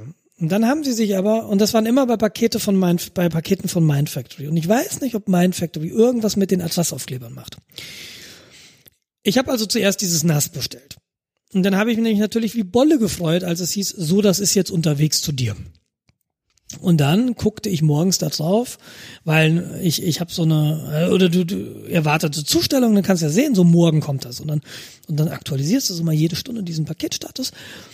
Und dann ganz steht kurz, da. Ganz kurz, ich schätze dich ja so ein, dass du da alle fünf Minuten ein Skript hast, was ein Reload macht und die eventuelle Statusänderung direkt äh, zu SMS oder sowas. Nein, das stimmt nicht. Nicht ich habe da diesen, ich habe da diesen, äh, diesen Delivery Tracker und äh, wenn mir langweilig ist, mache ich mal jede Minute. ja. ja. Aber, man, aber manchmal auch alle zehn Minuten. aber, aber keine SMS. Okay. Naja, jedenfalls stehst du dann so, dein Paket wurde jetzt im Startpaketzentrum bearbeitet und du denkst dir so, yes, Es, äh, äh, im Zielpaketzentrum. Yes, das ist in München. Und ähm, dann, nächster Status-Update. Das Paket wurde falsch vorsortiert. Es wird erneut bearbeitet. Und dann rollen sich, dann, dann merkst du, wie sich so, so ein Kribbeln, so langsam, dein Rücken nach oben. ja, und dann denkst du dir so, du wirst immer roter, irgendwie so, die, die Hände krampfen so ein bisschen. Ich Und dann- sofortige Bestätigung haben, nicht erst in zwei Tagen. Und dann kam die Statusänderung bei dem NAS, wurde ins Fahrzeug geladen. Und dann hat sich wieder alles entspannt. Und ähm, dann kam das tatsächlich auch am gleichen Tag. Aber das war so das erste Mal, wo ich dachte so, so der, oh, das hat jetzt nicht sein müssen. Das hat nicht sein müssen. Und dann habe ich äh, eben, wie, wie gesagt, relativ schnell gesagt, okay, ich brauche einen SSD-Cache, habe den bestellt. Ähm, und habe dann aber auch sehr schnell gesagt, okay, ich brauche noch zwei Festplatten und mehr RAM. Und habe die auch noch bestellt. Und das sind aber zwei unterschiedliche Pakete. Ähm, die haben am gleichen Tag Mind Factory verlassen. Gestern. Nee, vorgestern. Nee, gestern. Vorgestern hat mir Mind Factory die Versandbestätigung geschickt. Und äh, dann hast du dir da mal reingeguckt, ja, die Auftragsdaten wurden elektronisch an das Versandunternehmen weitergeleitet und den ganzen Tag ist nichts passiert. Und dann spät abends, äh, ja, wurde jetzt im Startpaketzentrum äh, be bearbeitet, wird übermorgen geliefert. Und dann, das macht schon so ein bisschen schlechte Laune, wenn der Versand am Vormittag kommt und dann passiert den ganzen Tag nichts, weil es bei Mindfactory irgendwie rumliegt und die Post holt es dann erst abends ab oder so und dann schafft es nicht mehr am nächsten Tag so. Okay, egal, kommt ja alles irgendwann an, ne? Kommt ja. Ja, Und dann, ist ja nicht Hermes. und dann war heute Morgen beide Pakete wurden im Zielpaketzentrum bearbeitet. So, der Cache wurde ins Zustellfahrzeug geladen. Stand dann auch bei, den, bei, dem, bei dem anderen Paket. Und das andere Paket sprang dann irgendwann um. Diese Sendung wurde falsch vorsortiert und wird nun erneut bearbeitet. Dachte ich mir so, kann nicht sein. Kennst du aber schon, klappt bestimmt. Moment, das war gestern. Das war gestern. Ich habe falsch erzählt. Gestern, gestern, äh, gestern Morgen war das. Genau. Und nee, gestern Morgen stand bei beiden Raketen wurde ins Zustellfahrzeug gelief, äh, eingeladen. So und dann musste ich Fine um 14 Uhr holen. Und ich habe wirklich bis kurz vor 14 Uhr gewartet, bin runtergegangen, habe geguckt, siehst hier, steht hier ein DRL-Auto? Nee, steht nicht. Dann springe ich schnell rüber, hol Fine aus dem Kindergarten, komm zurück. Ich komme zurück nach Hause und es steht,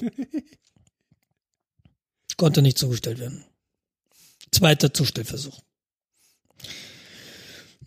Das andere Paket, und zwar da stand das um 14 Uhr, ne? Und ich habe keine Benachrichtigung bekommen. Das ist immer so ein bisschen schwierig, wenn wir keine Benachrichtigung bekommen. Das heißt nämlich entweder der war gar nicht da oder das heißt, er hat sie einfach nicht hinterlassen. Ist, ist beides schon vorgekommen? Ähm, ich hatte auch schon häufiger, dass er wirklich dann nicht da war. Aber, und ich dachte mir so, okay, zweiter Zustellversuch, das geht ja gut los. Und das war gestern. Super, den machen sie wahrscheinlich nicht mehr heute. Ist ja wirklich prima. Ich fahr übermorgen in Urlaub. Ne?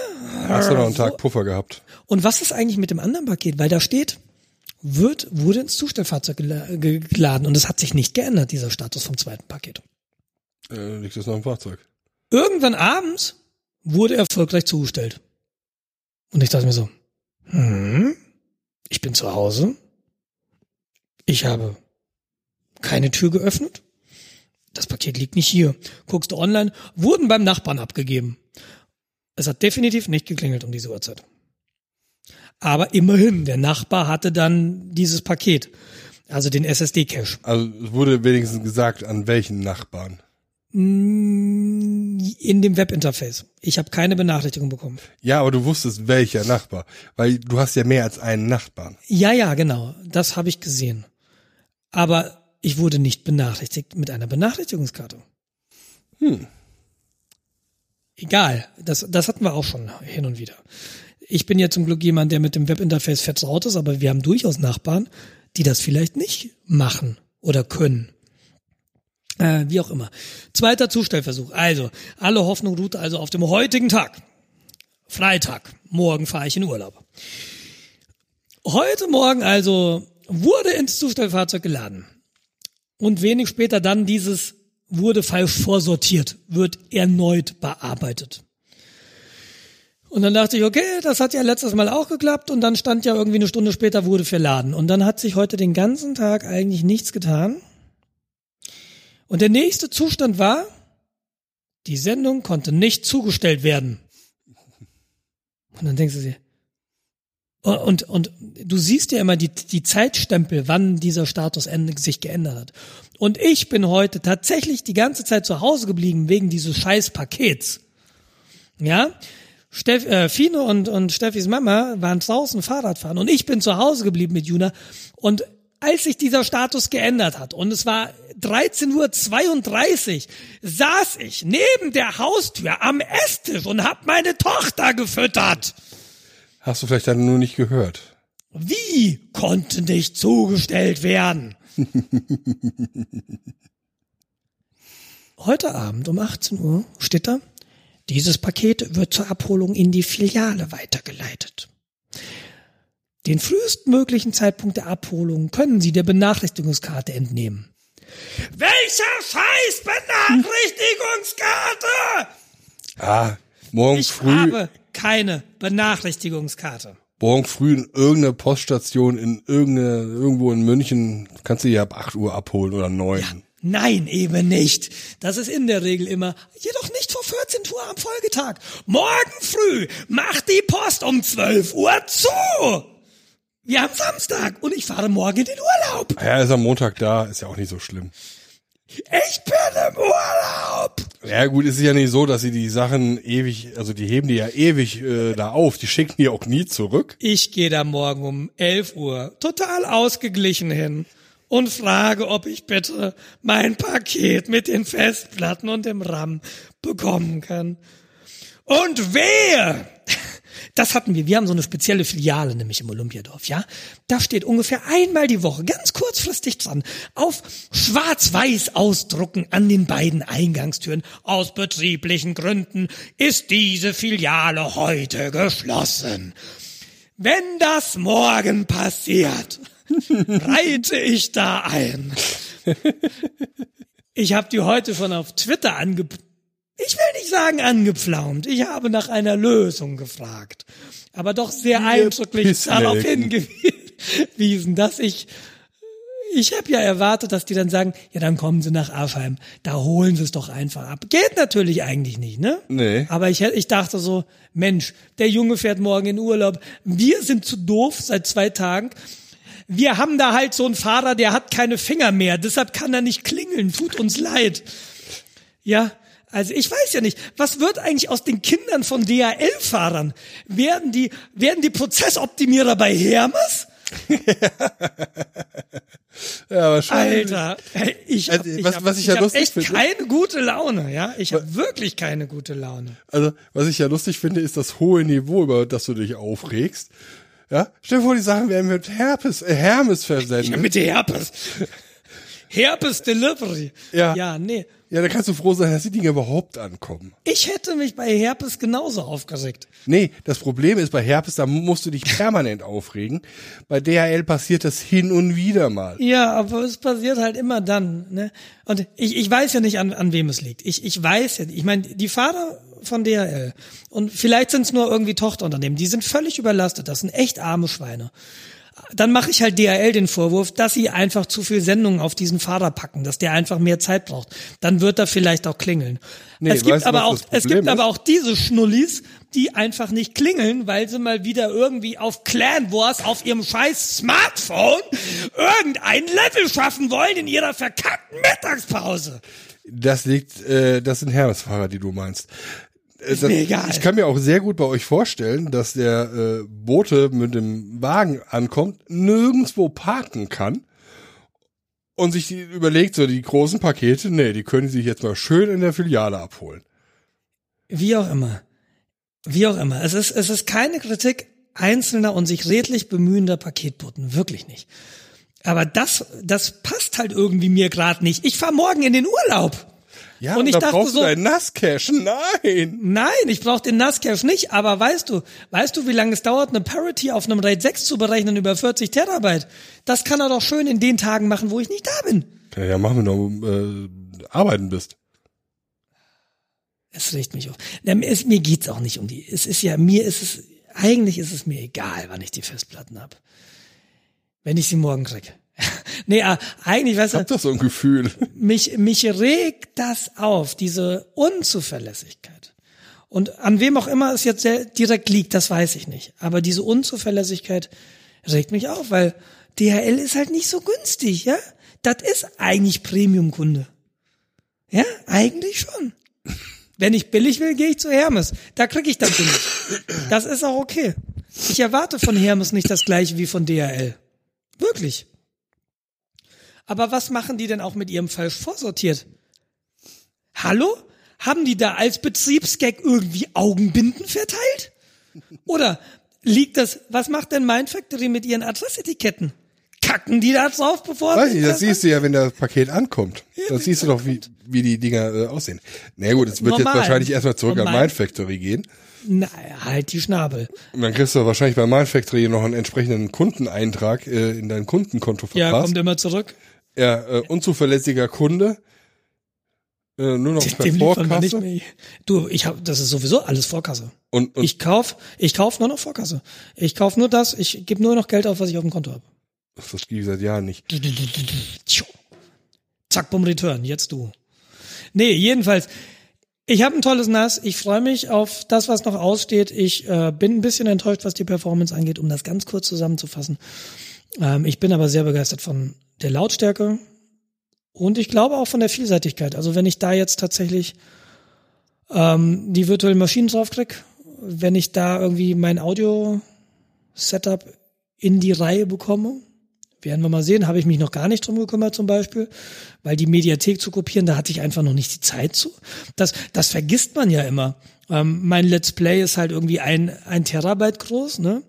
Aber bis ein Terabyte mal von deinem Rechner auf einem NAS liegt, das sind halt drei Stunden Ja, klar. Hm. oder vier Stunden. Das ist halt wirklich lange. Das hast du gar nicht so auf dem Schirm. Ins- Also hatte ich nicht so auf dem Schirm.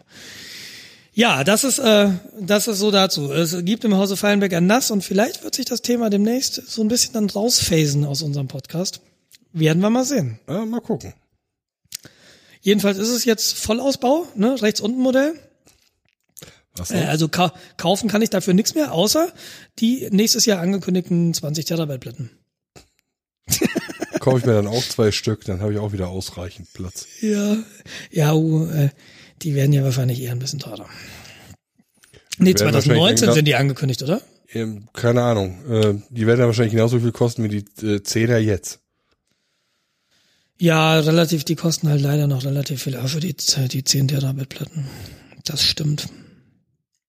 Und was ja wirklich auch cool ist, als ich das da ausgebaut hatte, da waren jetzt halt erstmal dann vier Platten dabei. Diese dreieinhalb Zoll Platten, ich hatte das ja völlig vergessen, die sind ja schon eher groß und die sind ja massiv. Die wiegen ja richtig viel. Ja, ich, ich habe jetzt in Hand, ich hantiere immer nur mit diesen M2 SSDs und mit diesen 2,5 Zoll SSDs in der Regel in letzter Zeit und das, die wiegen ja nix. Und äh, aber so traditionelle Platten, wo noch Metall drin ist, was da Karussell fährt, das, die, wie- die wiegen noch was. Ja, so viel zum NAS. Synology habe ich bisher nicht betreut. Schauen wir mal. Freue ich mich. Ja, cool. Bin mal gespannt. Also, ich mag mein Nass nicht mehr missen. Ja, ich äh, werde mal gucken, ob das bei mir auch so einen Status kriegt. Im Moment ist es, ich muss erstmal drauf kopieren. Ich habe mir jetzt noch nicht so intensiv damit beschäftigt, wie ich das jetzt genau aufsetze und so. Das, das kommt alles in den nächsten Wochen. Dann habe ich ja erzählt, dass ich so intern ein bisschen wechsle hier am LRZ. Ich äh, wechsle in eine neue Gruppe. Ähm, das ist eigentlich auch schon länger klar. Im Wesentlichen wird sich nichts daran ändern, was ich bisher mache. Nix. Urlaub. Äh, Urlaub auf dem Bauernhof. Ich bin Bauernhofbeauftragter. Äh, Nein, nicht im, natürlich Cloud weiterhin. Was aber gerade, aber gerade, aber gerade ähm, äh, äh, setze ich mich mit Dateisystemen auseinander. Und zwar Ceph. Ceph ist ein, äh, ein dezentrales Dateisystem. CEPH. genau, CEPH. Man könnte es auch für, für NAS benutzen, wenn man signifikant mehr Festplatten hat als sechs, glaube ich. Ähm, das ist schon sehr, sehr, sehr cool. Also im Moment haben wir ähm, zwei, zwei Server mit je zwölf Platten, die äh, die machen wir mit, die machen wir mit Ceph drauf und äh, Ceph ist halt so im Wesentlichen kannst du sagen, du schiebst Dateien rein und es gibt einen Algorithmus und äh, der verteilt äh, diese Daten dann auf den Platten und du kannst halt vorgeben, wie er sie verteilen soll, ähm, wie viel Replikate er von jedem Datum haben soll. Das heißt, du schiebst eine Datei hin, in unserem Fall sind es jetzt drei Replikate, er legt also drei Kopien der gleichen Datei an. Und dann kannst du diesen Platzierungsalgorithmus ähm, beeinflussen, indem du sagst, okay, ich möchte aber, dass diese drei Replikate nicht in einem Rack liegen. Na, du kannst also so eine Topol Topologie damit abbilden und du sagst, okay, ich habe diese drei Server, die stehen in drei verschiedenen Racks und ich möchte gern, dass ein Replikat in jedem Rack liegt. Das heißt, wenn dir mal so ein Rack wegfliegt, weil der Switch irgendwie kaputt geht oder Stromausfall in diesem Rack ist oder die Wasserkühlung platzt, was auch immer, dann hast du immer noch ein Replikat an einem anderen Ort liegen. Und das kannst du halt relativ weit treiben, so geografisch verteilt. Und das ist super, super spannend, dieses Dateisystem. Und damit beschäftige ich mich jetzt ein bisschen, weil wir das aufsetzen für unsere Cloud NG, ja, Next Generation, was danach mhm. kommt, nach der jetzigen Cloud. Und das ist super spannend. Und im, im, in der anderen Gruppe ähm, habe ich dann auch dann andere Parts. Wir hatten jetzt letztens, dass ein Server hat uns dann halt notified, so ähm, mein Netzwerk geht nicht mehr. Und dann guckst du auf den Rechner und dann stellt sich raus, ja, der Kernel hat halt das 10 Gigabit Interface ausgeschaltet, weil die Karte sagt, der Lüfter läuft nicht mehr. Mache ich halt mal das Netzwerkinterface aus, weil ist ja besser, als wenn es durchbrennt. Hat er ja recht. Und dann ladst du da halt hin und erste Challenge ist, den Server finden. Das ist jetzt bei uns im drüben im, im Cube, im Rechnerwürfel. mm, Du hast im Monitoring-System die genaue Location stehen. Das Problem ist aber, diese Location physikalisch zu finden. Der Rechnerwürfel ist in verschiedene Zonen unterteilt, dann hast du deine verschiedenen Gänge, da hast du dann die verschiedenen Racks. Aber erstmal dann wirklich in die passende Etage zu gehen und dann, ähm, ah, das ist der Raum da hinten hinter Storage oder so, das ist schon echt spannend. Und Ludwig meinte, er macht, also ein Kollege von mir, der meint, der macht das jetzt seit anderthalb Jahren, er meinte, ja, also wenn er da jetzt von draußen reingeht, dann weiß er schon, wie er laufen muss. Aber wenn du ihn jetzt irgendwie blind in irgendeinen Raum werfen würdest, wüsste er auch erstmal nicht, wo er ist. Habt ihr Das kein Mitarbeiterleitsystem? Nö. Also an den Türen steht halt schon, wo es hingeht, wo die Tür hinführt. Aber das ist schon alles relativ. Wenn du mal hier bist, gebe ich dir mal eine Führung. Dann gehen wir mal rüber. Ja, das wäre mal cool. Dann kannst du mal den Superrechner sehen und so, also und die Cloud, genau. Ja, und das wird Part äh, meines nächsten me- meines nächsten Jobs ist ja nicht mein nächster Job, aber das wird so auch meine Aufgabe sein, eben dann wirklich Hardware zu tauschen. Im Moment mache ich ja Software only. Ich habe überhaupt keine Angst vor Hardware. Ich habe ja früher meine Rechner selbst gebaut und ich bastle die auch jetzt gerne an Hardware. Und dann wirklich einfach mal zu sagen, ah, das ist der Rechner und du ziehst ihn raus und dann lächelt dich erstmal so ein Terabyte RAM an. Das sind schon echt andere Größenordnungen als zu Hause. Und das ist schon eigentlich ganz cool. Und ja, da freue ich mich sehr, sehr drauf. Also alles, alles sehr positiv, muss ich sagen. Cool. Ja, Ich gerade überlegen, ob ich irgendwas aus der Arbeit erzählen kann. Nee, eigentlich nichts. Ah, eigentlich. Erzähl mal, doch, erzähl mal so, du, du- du bist da jetzt so, hast jetzt so deine ersten Wochen hinter dir. Ist das, was du machst, ist das spannend? Freust dich? Ist das, das ist spannend. Ähm, Cool. Es ist halt äh, mal wieder fremden Code. Und ähm, beobachte halt, was heißt beobachte? Man kann ja unterschiedliche an, an, an Problemlösungen rangehen. Und es gibt halt so, so ein paar Sachen, die mich halt aufregen. Und äh, ich äh, argumentiere die dann auch mal laut. Und dann kommt irgendwo von hinten aus der Essen, ey, das ist mein Code. Nee, ich weiß ja, wer es gemacht hat. Ich adressiere ja die Person. Nee, äh, manchmal sind das so Sachen so, hm, warum habt ihr das so gemacht? Äh, häufig ist es ja so, dass irgendwas in der Vergangenheit war, was dann dafür gesorgt hat, dass so irgendeine obskure, eine obskure Lösung, die dahin zusammenfrickeln musstest, damit es läuft, weil äh, Shop steht und du musst das Ding jetzt irgendwie zum Laufen kriegen. Ja, ja. Ja, also improvisierst du und dieses Impro äh, Improvisationsobjekt wird dann irgendwie permanent. Und dann steht da irgendwo so im Code Fix Me. Und das steht da dann lange. Ja, genau. Okay, ja. Ja, we should refactor this. 1983. ja genau. Äh, ja, genau. Und deshalb ähm, muss man bei so Sachen halt immer vorsichtig sein, weil du warst nicht in der Situation. Ähm, vielleicht gab es in dem Moment keine offensichtlich bessere Lösung. Oder vielleicht gibt's ja auch wirklich gute Gründe, das genauso zu machen, die du nicht kennst. Ja, genau. Ja, hat man ja auch wirklich häufiger, dass du da so ein paar Seiteneffekte hast. Genau. Und was ich gelernt habe, oder ich habe immer noch so ein ähm, ambivalentes Verhältnis zu Testschreiben.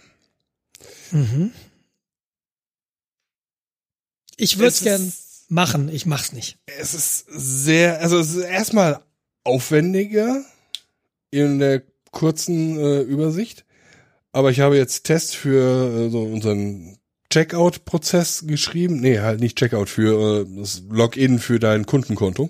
Mhm. Ist jetzt nicht so wichtig wie das Checkout, aber trotzdem möchtest du halt nicht, dass irgendwelche Kundendaten hin und her bluten, die, die da nicht irgendwo hin sollen. Ja, absolut. Also sichern wir sowas über Tests ab, unter anderem. Und ähm, wir haben halt die Module entwickelt, wir haben die zusammen integriert und dann so, ja, okay, äh, nichts zu tun, neues Ticket will ich nicht anfangen, okay, mache ich jetzt die nächste, bis zu Ende der Woche mache ich halt noch diese Tests hierfür fertig. Test runtergeschrieben, drei oder vier Programmierfehler gefunden. Also die klassischen Copy- und Paste-Sachen. Du hast dann irgendwie so zwei ähnliche Funktionen, die sich nur an ein paar Stellen unterscheiden. Die kopierst du und vergisst dann eine Variable umzubenennen und so ein Scheiß. Das schreit ja schon danach, dass das kein, kein guter Coding-Stil eigentlich ist. Ne? Ähm, Ich, ich, ich, ja, ja, ja, ja, das, ich, das ist ich, richtig. ich habe in den letzten Tagen was ähnliches gehabt oder gerade heute, weil ich habe ja noch so ein Seitenprojekt und ich hatte jetzt die letzten zwei Tage Urlaub und habe neben Kinderbetreuung immer mal so ein bisschen programmiert und ich habe den Fall jetzt auch und so eine wirklich elegante Lösung fällt mir dafür noch nicht ein, aber ich bin auch unglücklich damit, dass ich da eine Funktion habe, die ein Image und ein Video so handelt und eigentlich machen sie sehr, sehr ähnliches. Mhm, genau. Und manchmal hast du da nur dann so ein Detail, wo es ein bisschen anders ist. Und trotzdem habe ich zwei Funktionen, irgendwie uncool. Ja, das, die, das sind halt so Sachen, die du halt permanent äh, refakturieren musst. Ja. Aber dann bin ich wieder in dem Sinn. Fix me, steht im Code. Ja, warum Firmen nicht eigene Frameworks entwickeln sollen. Weil das ist nicht deren Job. Wenn deren ganzes Tagesgeschäft ist, äh, Frameworks zu entwickeln und zu refakturieren, dann sollen sie es gerne machen. Aber wenn die Business der Firma nicht ist, Framework entwickeln, keine Frameworks entwickeln. Das ist eine ganz, ganz starre und feste Meinung von mir. Du hast immer starre und feste Meinung. Nee, das ist nicht wahr. Ich habe manchmal auch keine Meinung. Manchmal ist es mir auch einfach nur scheißegal. Apropos scheißegal, ich habe jetzt ein Kundenkonto bei euch übrigens, ne? Ah ja. Euer Login funktioniert. Gute Tests. Äh, noch. Wenn wir unsere Warenwirtschaft umstellen, das wird wahrscheinlich mal ein bisschen. Nee, ich glaube nicht mal, dass es wirklich stark holpern wird. Es wird holpern. Wir switchen unsere komplette Buchhaltungssoftware oder Warenwirtschaftssoftware. Auf SAP. Äh, nee. Oh Von, yeah. von System 1 auf System 2. Und es ist halt. Äh, ja. Es gibt kein entweder, also es gibt kein äh, Zwischenbereich. Es gibt entweder wir switchen oder wir switchen nicht.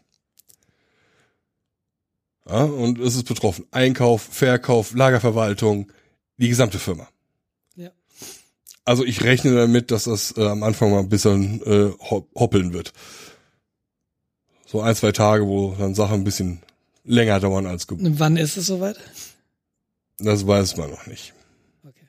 Aber wir haben schon fast November. Ach, muss das dieses Jahr passieren oder was? Naja, also wir werden garantiert nicht Anfang November irgendwelche Sachen umschubsen, wenn wir ins äh, Weihnachtsgeschäft Weihnachtsgeschäft, stimmt, ja. Ja, also da bleiben die Sachen so, wie sie sind. Aber es wird dann irgendwann äh, Anfang nächstes Jahr, äh, Zwischen den Jahren. nee, zwischen den Jahren auch nicht.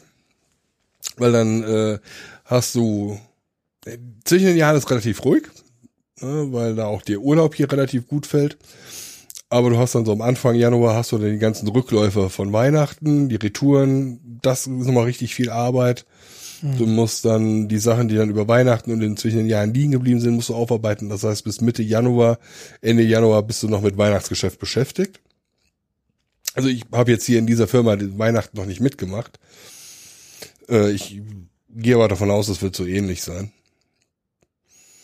Und dann kannst du dann so im Februar anfangen, äh, drüber nachzudenken, was jetzt noch an Ja, großen Sachen ja, umgestellt klar, werden kann. Und dann arbeiten wir natürlich noch mit anderen Firmen zusammen, mit denen muss das koordiniert werden, da werden Leute krank, äh, Deadlines werden gerissen. So ist es halt. Ja. Äh, deshalb, man hat zwar eine Idee, wann was live geschaltet werden soll, man plant auch in die Richtung, aber ich kann es jetzt einfach noch nicht sagen. Da bin ich auch nicht zu sehr in den äh, Ist ja auch, ist ja eigentlich egal, ich dachte nur, das stünde jetzt vielleicht bald an, aber Nee. macht Sinn, dass es das nicht tut, okay. Aber wie gesagt, das ist halt ein Riesenberg, den wir da gerade abarbeiten. Du willst ja auch, wenn du so eine Umstellung machst, dem Kunden äh, nicht weniger Features zur Verfügung stellen. Ja, mindestens die gleichen, mindestens Ja. genauso zuverlässig. ne? Oder zumindest musst du gut argumentieren können, warum gewisse Features weggefallen sind. Ja. Ich mag eigentlich eure, eure Webseite ganz gern, muss ich sagen. Naja, danke. Ich, ja, das ist die schöne Animation, wenn du was in den Warenkorb legst. Die finde ich nett. Nee, äh, Okay. mag ich wirklich, ja, finde ich mich eigentlich auch zurecht. Das, Ist also aus meiner Sicht halt relativ unspektakulär und unaufdringlich. Ja, ich soll ja auch nicht spektakulär sein, ich will, ich will ja was finden. Ja, Also zum Stöbern weiß ich nicht, wie sie geeignet ist, ob sie da gut geeignet ist. Ich wusste immer, was ich in meinen Warenkorb lege. Und dann habe ich noch nicht auf Bestellen gedrückt, weil es dann doch so viel war. Mal gucken. Ja. Äh, wieso bist du ambi- ambivalent, was die Tests angeht? ja, also A ist es erstmal zusätzliche Arbeit. Aber wenn du die einmal hast und wirklich siehst, das bringt was, du findest Fehler. Ja, und du siehst so, ah ja, ähm, dass jetzt hier im Warenkorb irgendwie Netto und Brutto verwechselt werden, das kann nicht mehr passieren. Also, nicht, dass das bei uns hier äh, schon mal passiert wäre, aber Nee, ich äh, tatsächlich fehlt mir dieses Erfolgserlebnis schon mal gehabt zu haben. Und deshalb bin ich so Tests, ich denke mir immer, ja, wäre wär guter Coding-Stil, ja, ja, müsste man mal ja, und auch wenn du letztlich dann nicht. es ist halt auch so, so ein bisschen, im Englischen sagt man Peace of Mind. Ja, also wenn du äh, einen Testsuite hast, die einen gewissen Teilbereich ziemlich gut abdeckt und du auf die Idee kommst, so hier, die Idee hier, das Ding mit Technologie X umzusetzen, ist jetzt ein bisschen blöd. Also nicht Technologie ist das falsche Begriff, aber mit Design Pattern X umzusetzen war eine blöde Idee. Äh, y ist auch hier viel besser. Und du schreibst einfach mal komplett alles neu oder um. Und du weißt, dass die Ausgangswerte. Genau, und du drückst dann auf deine Tests und die sagen, okay, das, was reingegangen ist und rauskommt, ist das, was ich erwarte. Das äh, ist gerade, wenn Geld im Hintergrund läuft, schon sehr, sehr spannend.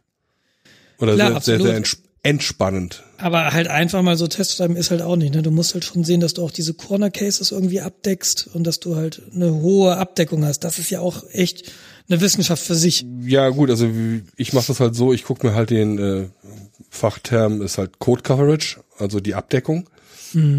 Die gucke ich mir an. Ich äh, habe meinen Editor, der zeigt mir das grafisch an, welche Zeilen quasi von Tests ausgeführt werden. Und dann gehe ich halt den Programmcode linear durch. Ja, das erste, was ich mache, es ist alles gut, alles funktioniert.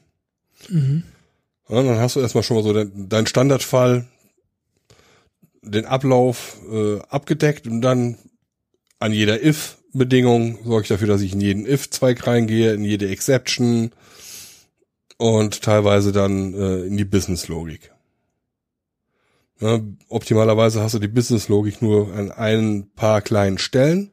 Mhm. Also da, wo Sachen in den Warenkorb gelegt werden, wo Netto-Brutto-Berechnungen stattfinden, weil da passiert halt relativ viel, auch mal was schief geht. Ne? Du arbeitest dann im Worst Case mit Float-Zahlen äh, als Preisen, dann hast du halt 24,98 Euro und nochmal 20 Stellen dahinter. Mhm. Und äh, von den 20 Stellen ändern sich die letzten 15 äh, zufällig. Aufgrund von äh, Quantenfluktuationen in der Datenbank. Sonnensturm. Ja, äh, ist jetzt ein bisschen der Mathematik dahinter geschuldet, dass sich da hinten die Nachkommastellen nicht genau äh, dif differenzieren, definieren lassen. Und das hat was mit Abbildungen von Floats in, im Computer zu tun. Genau. Repräsentation von Floats, ja, ja, ja. Das heißt, es gibt da halt mehrere Wege, wie man drum rumgehen kann. Es gibt den Datentyp Dezimal in vielen Datenbanken. Das sagst du, du hast so und so viel Vorkommastellen, so und so viel Nachkommastellen. Und die sind relativ fix, äh, nicht relativ, die sind fix. Äh, andere Alternative ist, du gehst auf Centbeträge. Das heißt, mhm. du hast dann keine 24,99 Euro, sondern 2499 Cent. Genau, du hast Integers. Genau. Ja. Aber dann kriegst du dann irgendwie einen 5% Gutschein und dann äh, kommt drauf an, wie gerundet wird. Es gibt ja mehrere Arten, wie man runden kann. Man kann kaufmännisch runden, man kann mathematisch runden und die unterscheiden sich. Ja, das kaufmännische rundet bei 5 auf, das mathematische bei 5 ab oder umgekehrt. Ich verwechsel das auch immer. Mhm. Mathematisch ab 5 auf, glaube ich. Ja, und kaufmännisch ist dann noch ab und so. Und wenn du dann noch andere Systeme hast, die dann auch äh, die Sachen auch nochmal berechnen und gegeneinander halten, dann möchtest du ja, dass das auch irgendwie passt. Ja. Spätestens, wenn es um Retouren geht und dann Gott bewahre, ein Cent nicht richtig zurücküberwiesen wird, der Buchhalter nicht weiß, wo er den hinüberweisen will. Die Leute können dann wochenlang nicht schlafen. Ja, es ist echt spannend, ne? wenn du, wenn du so das klingt jetzt alles erstmal, ja, du musst halt ein paar Zahlen addieren und was, was, was kann da schiefgehen? Und dann fängst du an, drüber nachzudenken, äh, was so wirklich noch alles passiert. Und äh, das ist halt das Spannende, so wirklich vom, das alles mitzunehmen. Das ist echt, echt spannend. Ja, also wenn du Test schreibst, musst du dir im Klaren sein, dass du am Anfang nicht alles abdenken und jeden Fall äh, erkennen und testen kannst. Weil wenn du das könntest, dann könntest du auch den Code entsprechend schreiben, dann würde das gar nicht mehr auftreten. Du kriegst ja erst später im laufenden Betrieb mit, dass irgendwas nicht passt. Ja, ganz spannend ist aber auch das, was du sagst, durch diese Tests einfach zu sehen, wenn ich da jetzt refakturiere und irgendwas umbaue und vielleicht einen Algorithmus durch einen anderen ersetze, ja. dass ich dann auch sicher sein kann, dass das erwartete Verhalten immer noch da ist. Genau, also du ja. bist zumindest so weit sicher, dass du nicht massivst irgendwelchen Unsinn machst. Ja?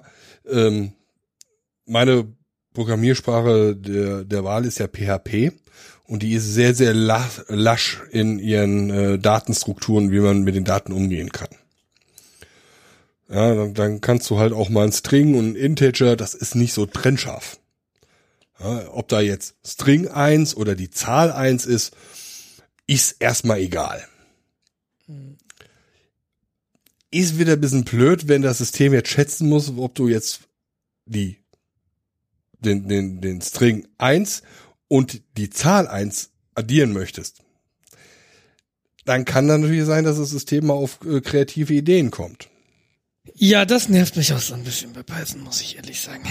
Ja, und dann ist dann halt so wie was wie C oder Java, was dann hart typisiert ist, da ein bisschen sicherer. Und du kannst dann auch vor allem hergehen in, gut, das kannst du in jeder Programmiersprache, irgendein äh, Befehl ausführen, der dafür sorgt, dass das System an der Stelle stirbt. Ja, sei es ein System Exit, sei es ein Exit oder Die oder wie auch immer man den Befehl jetzt da in seiner Programmiersprache hat. Und was häufig ja auch gerade bei uns im Web-Umfeld ist, vielleicht bin ich da auch nur alleine, ist äh, bis zu einer bestimmten Stelle zu laufen, eine Debug-Ausgabe zu machen und dann das äh, System an der Stelle abbrechen zu lassen. Ja, so nach dem Motto, Naja, ah, bei ordentlichen Programmiersprachen und einer ordentlichen Toolchain würde man Debugger einsetzen. ja, Aber ja, ich kenne das. es ist Zum Exit Null. es ist häufig halt aus meiner, äh, ja, also für mich halt einfacher zu schreiben, äh, Echo Fuber Die, Punkt. F5 drücken, ah ja, lauf doch nicht in das Verzeichnis. Äh, was essen? Ja, Moment, ich bin weg. Äh, Ja, ja. Wiederkommen, einchecken und dann geht dann Aber irgendwo ein, es ist eine reine Gewöhnung tatsächlich. Also das, das Coole an einem Debugger ist halt, dass du, dass du auch auf alle Variablen zugreifen kannst und nicht irgendwie, ach so, die will ich auch aussuchen, ah, da muss ich noch eine nächste Echo und was ist eigentlich die Variable? Und du hast halt alles in deinem Debugger stehen. ja, du hast doch nicht mit PHP in unseren Umgebungen die Ja, ich sage ja mit einer ordentlichen Programmiersprache. ich, ich weiß wohl, dass es auch, Python kenne ich mich da auch nicht so wirklich aus, was der Debugger da kann, aber ja, ein Java-Debugger funktioniert halt da eigentlich schon ganz gut. Ja, auch der Debugger unter PHP funktioniert. Aber bis du den erstmal eingerichtet hast und alle, und dann musst du noch, oh, dann ist noch Docker da mit drin und äh, Ja. ich benutze ja PHP nicht, weil ich äh, PHP toll finde, sondern weil PHP so einfach ist, bis es kompliziert wird. Ja, ich glaube, das ist doch. Ach, mir, mir, ach ja, nee, ach. es kommt halt auf die Größe deiner Software an, ne? Und irgendwann. Größe ist total egal. Ja, sprich weiter. Ja, nee, äh, irgendwann wird's halt schwierig. Ja, Also ich, ich, diese, diese laissez-faire-Sache, die du auch bei Python hast, so ich möchte eine stark typisierte Sprache. Ich möchte einfach, dass du irgendwo hinschreibst, int, irgendwas gleich, tralala. Und dann weißt du, das ist ein int. ja. Ja, und ich hatte jetzt irgendwie den Fall hier, ich, ich bin gerade dabei, so eine Art Scheduler-Optimierungsalgorithmus zu schreiben für unsere virtuellen Maschinen. Ähm, irgendwann bricht er ab, weil er behandelt die ID, die da zurückkommt, äh, als String, aber woanders behandle ich sie als Integer. Und äh, das würde ich gern einmal global festlegen und dann ist es so. Und ich will mich nicht wieder erinnern müssen, was kommt denn da eigentlich zurück? Das ist halt das Ätzende. Ja, PHP ist jetzt gerade in einer Phase, die ziemlich eklig ist, weil du kannst härter mittlerweile typisieren, musst aber nicht. Du kannst äh, sagen, diese Funktion gibt Integer zurück, kannst aber sagen, die gibt einfach nur irgendwas zurück. Standard ist natürlich das Schwache, um abwärtskompatibel zu bleiben. Natürlich, ja. Ja, ja, ne, das, das verstehe ich einerseits und andererseits wird das unser Tod werden. Sondern jetzt nicht, nicht speziell das, aber immer dieses, dieses Abwärtskompatibilität, das macht uns alle Ja, mürbe. das ist äh, nervig. Ähm, aber ich sehe es halt in der professionellen, ich würde mich jetzt mittlerweile auch schon so als semi-professionellen Programmierer bezeichnen wollen. Ähm, man möchte diese harte Typisierung haben, man möchte diese Grenzen haben. Finde ich auch, finde ich auch. Weil wir sind häufig genug mit dem Messer durch die, äh, durch den Flur gelaufen und haben uns in den Bauch gestochen. Ja, du- du- man lernt durch Schmerz. Also wenn's, wenn's halt immer so geht, wie es geht, wenn ich halt mit diesem Die und dem Echo halt zur Rande komme und es nicht schief geht oder so wenig schief geht, dass ich dadurch Schmerzen habe, dann werde ich es weiter tun. Ja, aber wenn ich dann so zwei oder dreimal die Sachen in Live-System einchecke, wenn dann äh, ja, richtige großen Webseiten auf einmal nicht mehr funktionieren, dann überlegst du dir, ob du das Verhalten dann nicht eventuell anpasst. Ja, ich finde die starke Typisierung, ich, da, da würde mich wirklich mal interessieren, ob, was, was sind denn die Vorteile einer nicht starken Typisierung? Es ist einfacher zu benutzen. Die Einstiegshürde ist höher. Du musst dir nicht Gedanken machen, wenn ich jetzt den String 1 habe und, den, äh, und die Zahl 1, wenn ich die addiere. Naiv erwarte ich, dass eine 2 hinau- äh, rauskommt. Ja, aber hinten raus wird's doch doof. Ja, aber wenn du anfängst, siehst du das hinten raus nicht. Da bist du ziemlich froh, dass du jetzt dieses PHP-Skript oder Python-Skript halt in 10 Minuten mit Hilfe von äh, Stack Overflow zusammengeprogrammiert hast. Alles klar, Rapid, oh, Rapid äh, Prototyping, ne? Ist Nee, das Rep nee, nee, nee, ist halt einfach nur die Lernhürde ist niedriger. Du musst dir keine Gedanken machen, warum ein Array irgendwie anders behandelt werden soll als, als ein assoziatives Array, eine Map oder eine Hash-Map. Das ist für dich dasselbe als PHP-Programmierer. Ja, ja, aber ja, ich, Ja? ja. Wir beide wissen, wir beide wissen, was dahinter steht. Ja? Wir wissen, äh, Ja, aber ist es nicht eigentlich, wenn du programmierst, wenn du programmierst, ja, das ist ja eine Profession, ja, dass du dich dann auch verdammt nochmal äh, das lernst, ja, dass du dich damit auseinandersetzt, weil ich habe das, ich habe das gelernt an der, an, der, an der Uni in Marburg, als wir da unsere Sachen mit, mit Java geschrieben haben und ich hatte da einen Kollegen und der meinte, hier, pass mal auf, für das, was du da machst, dann nutzt mal bitte die Hashmap, weil die Hashmap braucht so und so viel Proze Programmzyklen, damit du das erreichst und das andere Datenkonstrukt ist viel, viel langsamer. Das hat mich sehr beeindruckt. Und äh, ich weiß jetzt nicht, ob man bis in dieses Detail gehen muss, aber einfach mal zu verstehen, okay, warum habe ich ein, wieso ist denn eigentlich eine Hashmap und eine mutable Hashmap, also eine, die ich noch verändern kann, warum sind die unterschiedlich? Wo liegen denn die Unterschiede? Auf was kommt es denn eigentlich an? Also da, da muss ich doch, jeder, der sich irgendwann ernsthaft mal Programmierer nennen will, sollte das doch mal irgendwie verstanden haben. nee, das soll eigentlich mir, ich schon. das soll mir das System abnehmen. Ich will einfach nur Daten in irgendwelche Säcke packen und ich will die Daten wieder aus den Säcken rauskriegen. Das, Mehr interessiert mich doch eigentlich gar nicht. Ich will ja meine Falsch. Aufgabe erfüllen. Ja, das ist, genau, das ist der eine Ansatz. Weshalb dann wahrscheinlich so Sprachen wie PHP oder Python natürlich auch Oder JavaScript. so, so gut funktionieren. Aber diese, da, da, es kommt dann immer drauf an, also wenn du schnell sein willst, schnelle Sprachen haben willst, dann musst du den anderen Ansatz wählen. Weil dieses, ja, das System, ja, das, das gibt dir maximalen Komfort, klar. Da, so, da sind wir bei den heutigen Betriebssystemen. Ja, du brauchst erstmal vier Kerne und 16 Gigabyte RAM, dass du überhaupt eine scheiß Fenster verschieben kannst. Ja, das, das war vor Jahren auch anders oder auch Linux. Es gibt halt irgendwie, es gibt da Window Manager, die halt echt mit auf, auf kleiner Hardware laufen. Aber das sind dann eben nicht diese eierlegenden Wollmilchsäue, die dann hier vielleicht noch und da noch und dann hast du da noch einen tollen Schatteneffekt, weil das kostet halt alles Zeit. Und wenn du Performance willst, dann kannst du eben nicht die eierlegende Wollmilchsau mengen, die dir so dieses Wohlfühlpaket macht, weil dein Fokus ein anderer ist. Na, ich verstehe das einerseits, was du sagst schon. Andererseits, mit PHP und Python wären wir damals nicht zum Mond geflogen. Auf der Hardware, die wir damals hatten. Äh, Wir, ne? Wir, stolz drauf. Yeah. Ich, ich merke es selbst. Aber äh, ja, da kommt es halt schon drauf an. Ich, und ich finde, zumindestens, man muss es ja gar nicht benutzen, aber man sollte vielleicht wissen, warum sich das unterscheidet.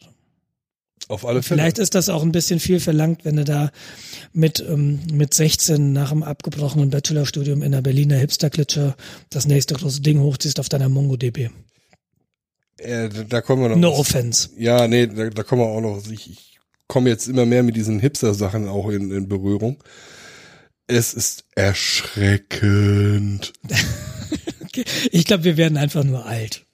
Sicherheitsdefinition ist erstmal äh, standardmäßig aus. Sicherheit sicher. vor, weil das ist Das halt ist doch das gleiche ja, Argument. ja, ne? genau. Rapid Prototyping. Ja. Das muss laufen in zwei es Minuten. muss halt sofort aus out of the box Ja. funktionieren. Wer hat denn Zeit, eine Konfiguration zu konfigurieren? Ich glaube, das hatten wir letztes Mal schon. Und übrigens, der, der Bot letztes Mal hieß nicht der Eckbot, sondern Eckdrop. Ne? Das ist mir dann beim Liner Notes schreiben eingefallen. Ja, whatever. Genau. Ja, ich muss mal, du willst halt, du willst es halt nicht verstehen. Müssen, sondern du willst jetzt einfach eine Datenbank haben. Genau. Ja, ich, ich, wie gesagt, ich verstehe das. Ich finde es nicht gut. Ich ähm, gebe dir auch vollkommen recht. Das ist nicht gut. Das ist auch das, woran die ganze PHP und Webentwicklung äh, leidet. Dann hast du halt die Leute, die glauben jetzt irgendwie voll die Helden zu sein, weil die mit PHP voll gut programmieren können, aber von den Grundlagen halt null Ahnung haben. Die andere Seite der Medaille ist natürlich, dass du genau auch aus diesen Gründen sehr, sehr viele Leute hast, die das machen und dadurch natürlich auch coole Dinge entstehen. Ja, und das finde ich dann. Mittlerweile, glaube ich, sind die echt gut. Aber Ja, ja. aber ja, stell dir mal vor, stell dir mal vor, die, ein, die Einstiegshürde wäre viel, viel höher gewesen. Möglicherweise gäbe es dann heute kein Facebook.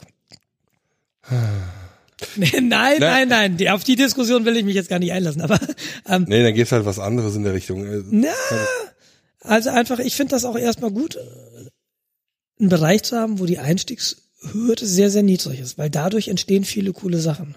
Ja, aber die Auf der anderen Seite ist das natürlich auch furchtbar. das, ja, du hast halt eine sehr starke Diversität in der Qualität der Programmierung. Ja. Ja, die hast du in, in also ich, ich kenne als Alternative eigentlich nur noch das Java-Umfeld. Und da ist halt die Qualität der, des Programmcodes und der Leute, die da programmieren, bei weitem höher. Die Leute sind, die Java machen, sind aber auch in der Regel 30 Jahre älter als die, die PHP machen. Ja, auch gleiches ganz, aber- Alter, aber äh, ja, es ist halt diese Einstiegshürde. Java hat eine drastisch höhere Einstiegshürde als ein PHP. Und PHP ist jetzt auch nicht ohne Hürde. Ja, da musst du das mit dem Webserver verstehen und wie das Mhm. zusammenläuft. Gut, gibt's auch Module, wo alles out of the box Gibt es und doch so. mittlerweile einen Docker-Container. Ja, da musst du Docker verstehen. Nee, zack, bumm. Lädst dir runter, installierst, oh, Docker-Container. Ah, was muss ich eingeben? Stack Overflow? Hm, alles klar, hier er. Okay, ja, auch wieder wahr. Oder, na gut, sa- sagen wir eine VirtualBox VM. Oder, oder irgendwas. Ja, ja, eine VM oder es gibt dann hier diese WAMP und XAMPP und wie sie alle Ja, heißen. genau, genau. äh, eine Exe draufklicken und dann wird das unter Windows installiert und es läuft. Ja, und das sind halt auch die Gründe, dass dann halt bin ich wieder bei der Sicherheit. Ja? Die, Leute müssten sich damit nicht beschäftigen bisher. Und dann ist das relativ einfach out of the box. Ach ja, guck mal hier, äh, Kennwort ist Fuba, standardmäßig ja nimmer. Erstmal ist es erstmal das Ding zum Laufen kriegen. Ja. Dann können wir uns über das Sicherheitsgedanken machen. Dass das der falsche Vorgang ist und dass Sicherheit quasi mit in die Entwicklung gehört, versteht man nicht. Schmerz, äh, Lernen durch Schmerz. Mehr Datenfreiheit für alle. Tja, ja, was soll ich dazu sagen? Lass uns mal über was äh, Spaßigeres reden. Ach, ich, habe ich noch was? Ja, du wolltest was über Wolfenstein erzählen. Ich wollte nichts über Wolfen. Ja, nur ganz grob. Es gibt ein neues Wolfenstein, Wolfenstein Apropos 2. st- stolz auf Deutschland zu sein. ja, genau.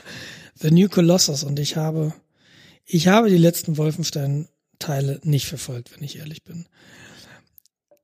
Aber gerade bin ich drüber gestolpert und ich habe mich erinnert, dass Wolfenstein einer, der, nicht einer, der erste Shooter war, den ich gespielt habe.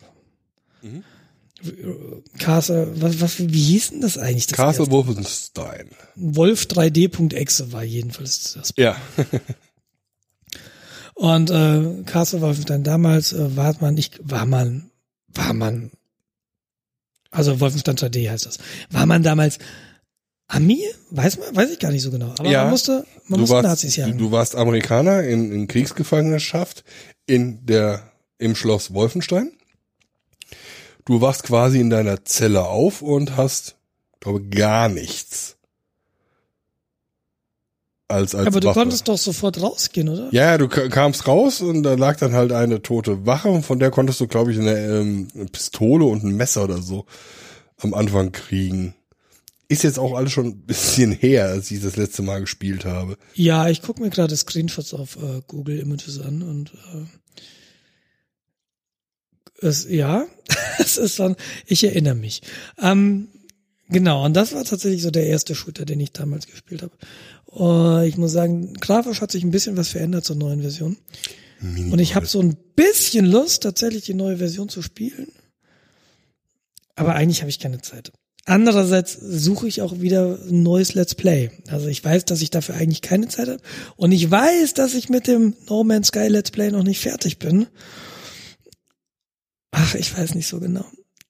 Ich, ich glaube, ich suche einen Anlass, Wolfenstein zu kaufen. Aber nee, ich mach's nicht. Erstmal. Ich wollte nur sagen, ist eine neue Version, ist draußen. Ist, man findet mittlerweile die ersten Let's Plays auf YouTube und die sehen sehr, sehr cool aus. Ich weiß gar nicht, ob mein System das hinkriegt. Also von der Grafikkarte müsste es gerade so gehen,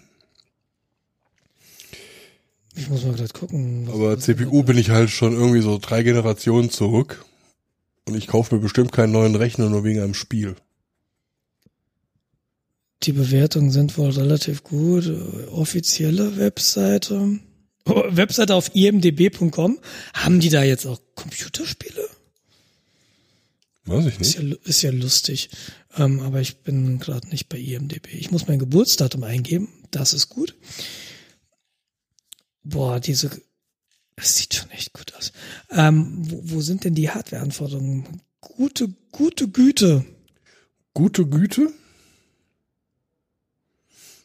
Naja, dann, dann halt nicht. Äh, ich, auf Steam sehe ich es bestimmt, oder? Wolfenstein. Ich sehe nur, dass die deutsche Version wieder zensiert ist. Äh, wie wir Naja. schon sagten, spielte das äh, Ganze halt irgendwie in Nazi-Deutschland. Die Story, wenn ich mich richtig erinnere, von The New Colossus ist halt, dass die Nazis quasi den Zweiten Weltkrieg gewonnen haben und in der USA aktiv sind. Also so eine alternative ähm, Gesch äh, Geschichte, Historie. Naja, äh, The New Colossus führt den Spieler in das vom Regime kontrollierte Amerika. Also die Nazis regieren Amerika. Ähm, und es braucht ein Intel, also Minimum in Intel Core i5 mit äh, 357, keine Ahnung, um Gottes Willen. Ja, ich habe auch so ein Und- Ding, da steht i5 drauf. Mehr weiß ich auch nicht. Äh, empfohlen ist ein i7, mindestens 8, empfohlen 16 Gigabyte und du willst äh, eine Grafik GTX 1060. 1060, was ist denn? Ich habe eine 989 Ti. Ja, siehst ich habe eine 79. Uiuiui, Jetzt weiß ich gar nicht, ob das. Also das müsste noch gehen, aber die gehört dann also zu den Minimalanforderungen. Ja, es ist schon irre. Es ist schon irre. Ich kann mir Also nicht die alles- Grafik sieht aber auch sensationell gut aus. Naja, wie gesagt, wer, wer vielleicht auch so, ähm, so ein Old Fart ist und irgendwann äh, regelmäßig wolf3d.exe auf der Kommandozeile damals eingetippt hat und einen Potenzrechner zu Hause hat, der kann ja jetzt mal schauen. Ja, was soll denn das Spiel kosten? 60. Das ist ein Vollpreistitel. Boah, boah, boah, boah, boah. Naja, gut, Vollpreistitel hast du häufig in dem Bereich. Gekostet, Ja. in No Man's Sky hat ja auch 60 gekostet, also Ja, damals, als ich Gibt, gekauft gibt man ja nicht aus. Naja, wenn du von Anfang an spielen willst, also wenn du halt vom Release anspielen willst, dann, dann schon. Ich warte, bis es auf unter 30 fällt. Also irgendwie Ja, in ich- vier Wochen. Ich habe das jetzt hin und wieder bei Doom, ne? So Doom ist gerade im Steam Sale für 20. Du kriegst Doom aber auch schon deutlich günstiger. Und ähm, ich weiß nicht so genau. Also Doom, das aktuelle Doom sieht auch richtig gut aus, finde ich. Aber trotzdem, soll ich es mir kaufen? Weiß ich nicht. Nur damit ich's hab, Naja. weil das wäre tatsächlich der. Weißt du ein bisschen was über Wolfenstein äh, Spielmodi? Kann man da irgendwie äh, Ballern. Ja, kann man da irgendwie eventuell im Koop spielen? Hm, weiß ich nicht. Oder ist das jetzt quasi nur so ein Singleplayer? Das weiß ich nicht, Warum weißt du das nicht? weil ich mich, äh, ich wollte nur sagen, dass es das gibt und ich habe mich nicht in die De- Details begeben. Oh, einmal mit Profis. Ja. Tut mir leid. Ja, zu Recht. Das nächste Mal besser, besser vorbereiten. Jawohl, Herrin. Herren? Äh, sollte ich nicht verraten? Mit Doppelpunkt, Scheiße. ja. Also, Entschuldige. Herren. ich bin die Herrencreme. Ah, komm, nimm dein Bikini und flutsche ab ins Bett. Ja, genau. Lass mich die Herrencreme zwischen deinen Backen sein. Ähm, ich würde sagen, wir machen Feierabend. Absolut, würde ich auch sagen. Hier, das ganze LRZ ist nämlich jetzt in Dunkelheit versunken und ich muss jetzt wahrscheinlich mit der Taschenlampe durch die Gänge. Erstmal mit dem Sicherheitsdienst reden. Ja, den gibt es angeblich, ich habe aber noch nie einen gesehen. Dann nimm mal so eine Kiste mit. Mal gucken, ob sie dich finden. Aber es gibt hier eine Menge Demons. Vielen Dank für diese abendliche Unterhaltung. Ja, für die Leute, die meine Huster eventuell mitkriegen, wenn ich sie nicht rausgeschnitten bekomme, weil ich sie ignoriert habe. Sorry. Kein Problem, ich wünsche dir eine gute Besserung, weil so ging das bei mir vor zwei Wochen auch los. Aber nicht so schlimm. Ging auch wieder vorbei. Ja, momentan sage ich nur noch Husten und Halsschmerzen. Ja, dann hören wir mal vielleicht auf zu reden. Auf meinem Krankheit, äh, auf meinem Krankheit, auf meinem Grabstein wird stehen, ich sagte doch, ich bin krank. Ähm, Männer husten. genau. Gute Besserung, ein, ein, ein wunderschönes langes Wochenende. Wünsche ich dir auch auf dem Bauernhof. Genau, und ihr Hörer, wenn ihr das hört, habt ihr das lange Wochenende gerade hinter euch.